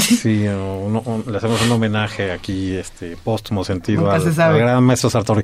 Pero bueno, no, definitivamente no. El problema es, es ese, que de momento es lo que, mm, con lo que contamos, eh, considerando que eh, en general a los ciudadanos no les gusta eh, intervenir, tomar tiempo, participar eh, de, de la cosa pública, bueno, pues para eso contratamos, si me permite la expresión, a estos delegados que son este los eh, eh, los, lo- los partidos, ¿no? los legisladores, eh, para que eh, hagan ese trabajo eh, por nosotros. Y sin duda alguna ese no lo han, no lo han hecho no lo han hecho bien pero eh, ante una ausencia de, de modelo eh, pues hay que de alguna manera reconvenirlo y perfeccionarlo porque no se ve una propuesta que pueda ser atractiva para tratar de convertir nuestra voluntad eh, y nuestros deseos y nuestras intenciones en una representación concreta en ejecutivos o en parlamentos. Por ejemplo, y con esto, mm, con esto cierro, me parece muy buena la propuesta de, de Kumamoto de reducir el financiamiento a los partidos que de alguna manera esté No mucho más ligado al eh, número de votantes porque te, se- te genera este incentivo y no al total de electores que hay en el padrón electoral. Sí, pero la verdad es que también me gustaría escuchar cuáles son todas tus propuestas para evitar pues el financiamiento por parte del narco, ¿no? Digamos, Claro. entonces está muy bien la propuesta, pero ¿cuál es el, el- el remedio y el trapito?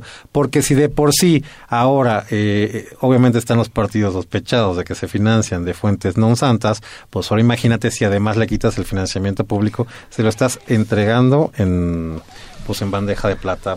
Em- empezó bueno, ¿No? se puso buenísimo. No puede ser que se termine el tiempo con Horacio Vives, así que mesa Vamos a segunda parte. Por supuesto. Eso, gracias Horacio Vives, un verdadero placer. Muchísimas gracias amigos de Primer Movimiento.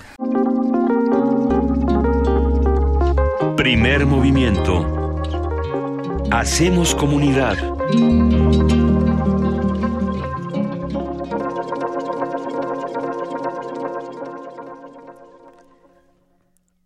Pues muy intensa la charla con el Sí. doctor Horacio Vives, sin duda. Estuvo bueno, ¿a Sí, poco no? Sí, muchos elementos de escepticismo, de certidumbre, pero al final ya tenemos la certeza de lo que pasó. Y es que, querido Miguel Ángel, esto estaba pasando un martes 11 de abril, pero para el primero de diciembre de 2017 ya teníamos un panorama completamente distinto.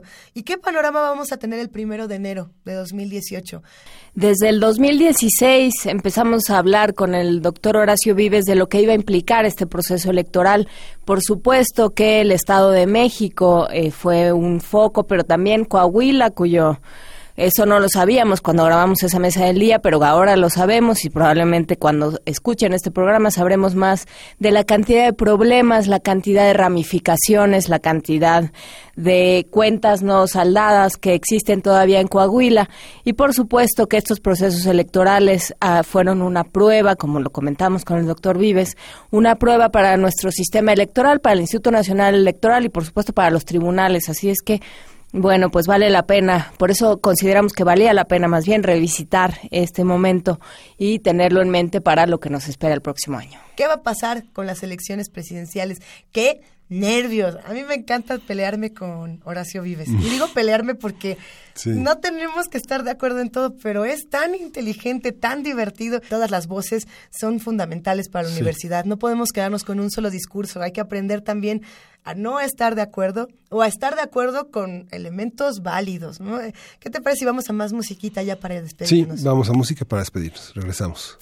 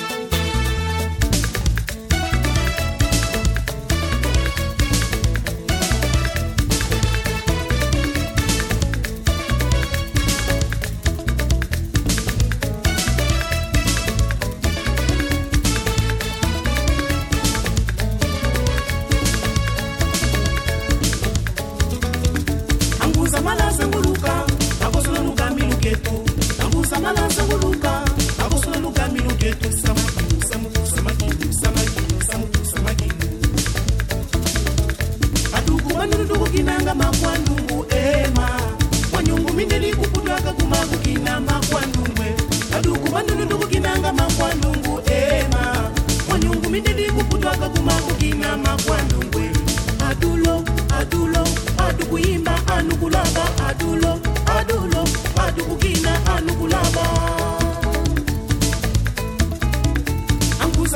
fogo no.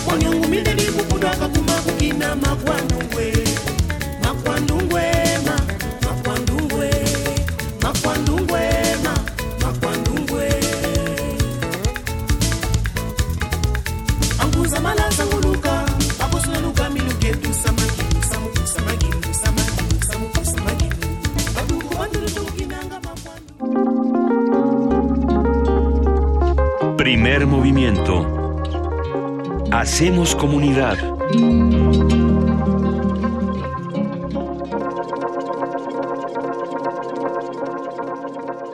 Pues regresamos de la música y regresamos ya, ahora sí, con el pie en el estribo, Luisa. No ya. me quiero ir, Miguel Ángel. No quiero el que se lunes, termine. el lunes es año nuevo. El lunes es año nuevo. Qué difícil porque siento Sí. que el año va a estar más fuerte que este. Me estoy agarrando todavía de la mesa de 2017 así de, no me lleven al 2018, no quiero saber ni qué va a ocurrir. Pero imagínate que ocurriera lo impensable, querido Miguel Ángel, y que el próximo año tuviéramos las mejores noticias y que pudiéramos entre todos articular nuevos discursos, que pudiéramos volvernos verdaderos actores de la sociedad, que saliéramos a exigir nuestros derechos y que en una de esas nos escuchen. Y que en una de esas el 2018 fuera un año de muchos cambios y no un año de más frustraciones, ¿no? Sí. ¿Qué pasaría? ¿Qué quieres para el 2018? Pues que eh, la comunidad que ha hecho posible este primer movimiento Radio UNAM, nuestro equipo de trabajo, continuemos eh, aliados al pensamiento, a la discusión, a la pluralidad y que esto no termine. ¿no? Que esto no termine. A mí me gustaría para 2018 seguir contando con muchas voces para discutir. Eh, no solamente con, con Primer Movimiento, que me parece un espacio que, quiero mucho. Creo que todos lo queremos mucho, los que nos escuchamos, los que hacemos comunidad, los que estamos en TV UNAM, los que estamos en Radio UNAM, los que estamos dentro de la cabina, los que están fuera de ella. Es una familia muy bella y es un, un espacio que a mí me parece muy cariñoso. Eh, también hay otros espacios que no pueden perderse. Tener muchas voces periodísticas, muchos periodistas que no se mueran, que no los maten, muchos conductores que no se dejen comprar, no se dejen vender, no se dejen utilizar por nadie, eh, muchos medios de comunicación que aprendan a, contestar y que no les dé miedo hacerlo y muchas autoridades que los respeten. ¿No? Sí. Sobre todo eso. Eso y, y que no gane PIB, nada, cierto. y que las elecciones no estén horribles y, y que quiero un pony y que más, este, un venadito de juguete, quiero, ¿qué, qué te, qué- qué te gustaría? Un unicornio. Un unicornio, este, nos gustan tantas cosas aquí en Sí. primer movimiento. Yo quiero un pony, yo quiero que todos seamos justos y seamos felices, que ya es con eso. Ya con eso nos damos por bien servidos. Pero sobre todo darles las gracias, expresar esa Claro. gratitud por estar con nosotros y, y- y bueno, Feliz año nuevo. feliz año nuevo, salud a todos, mucha, mucho, mucha, mucho bienestar. Que tengan muy buen año, muchas gracias. Nos y, vamos. y bueno, esto fue primer movimiento. El mundo desde la universidad. Feliz año nuevo.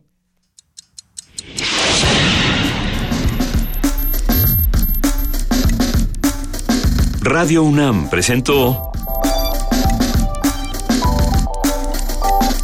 Primer movimiento. El mundo desde la universidad.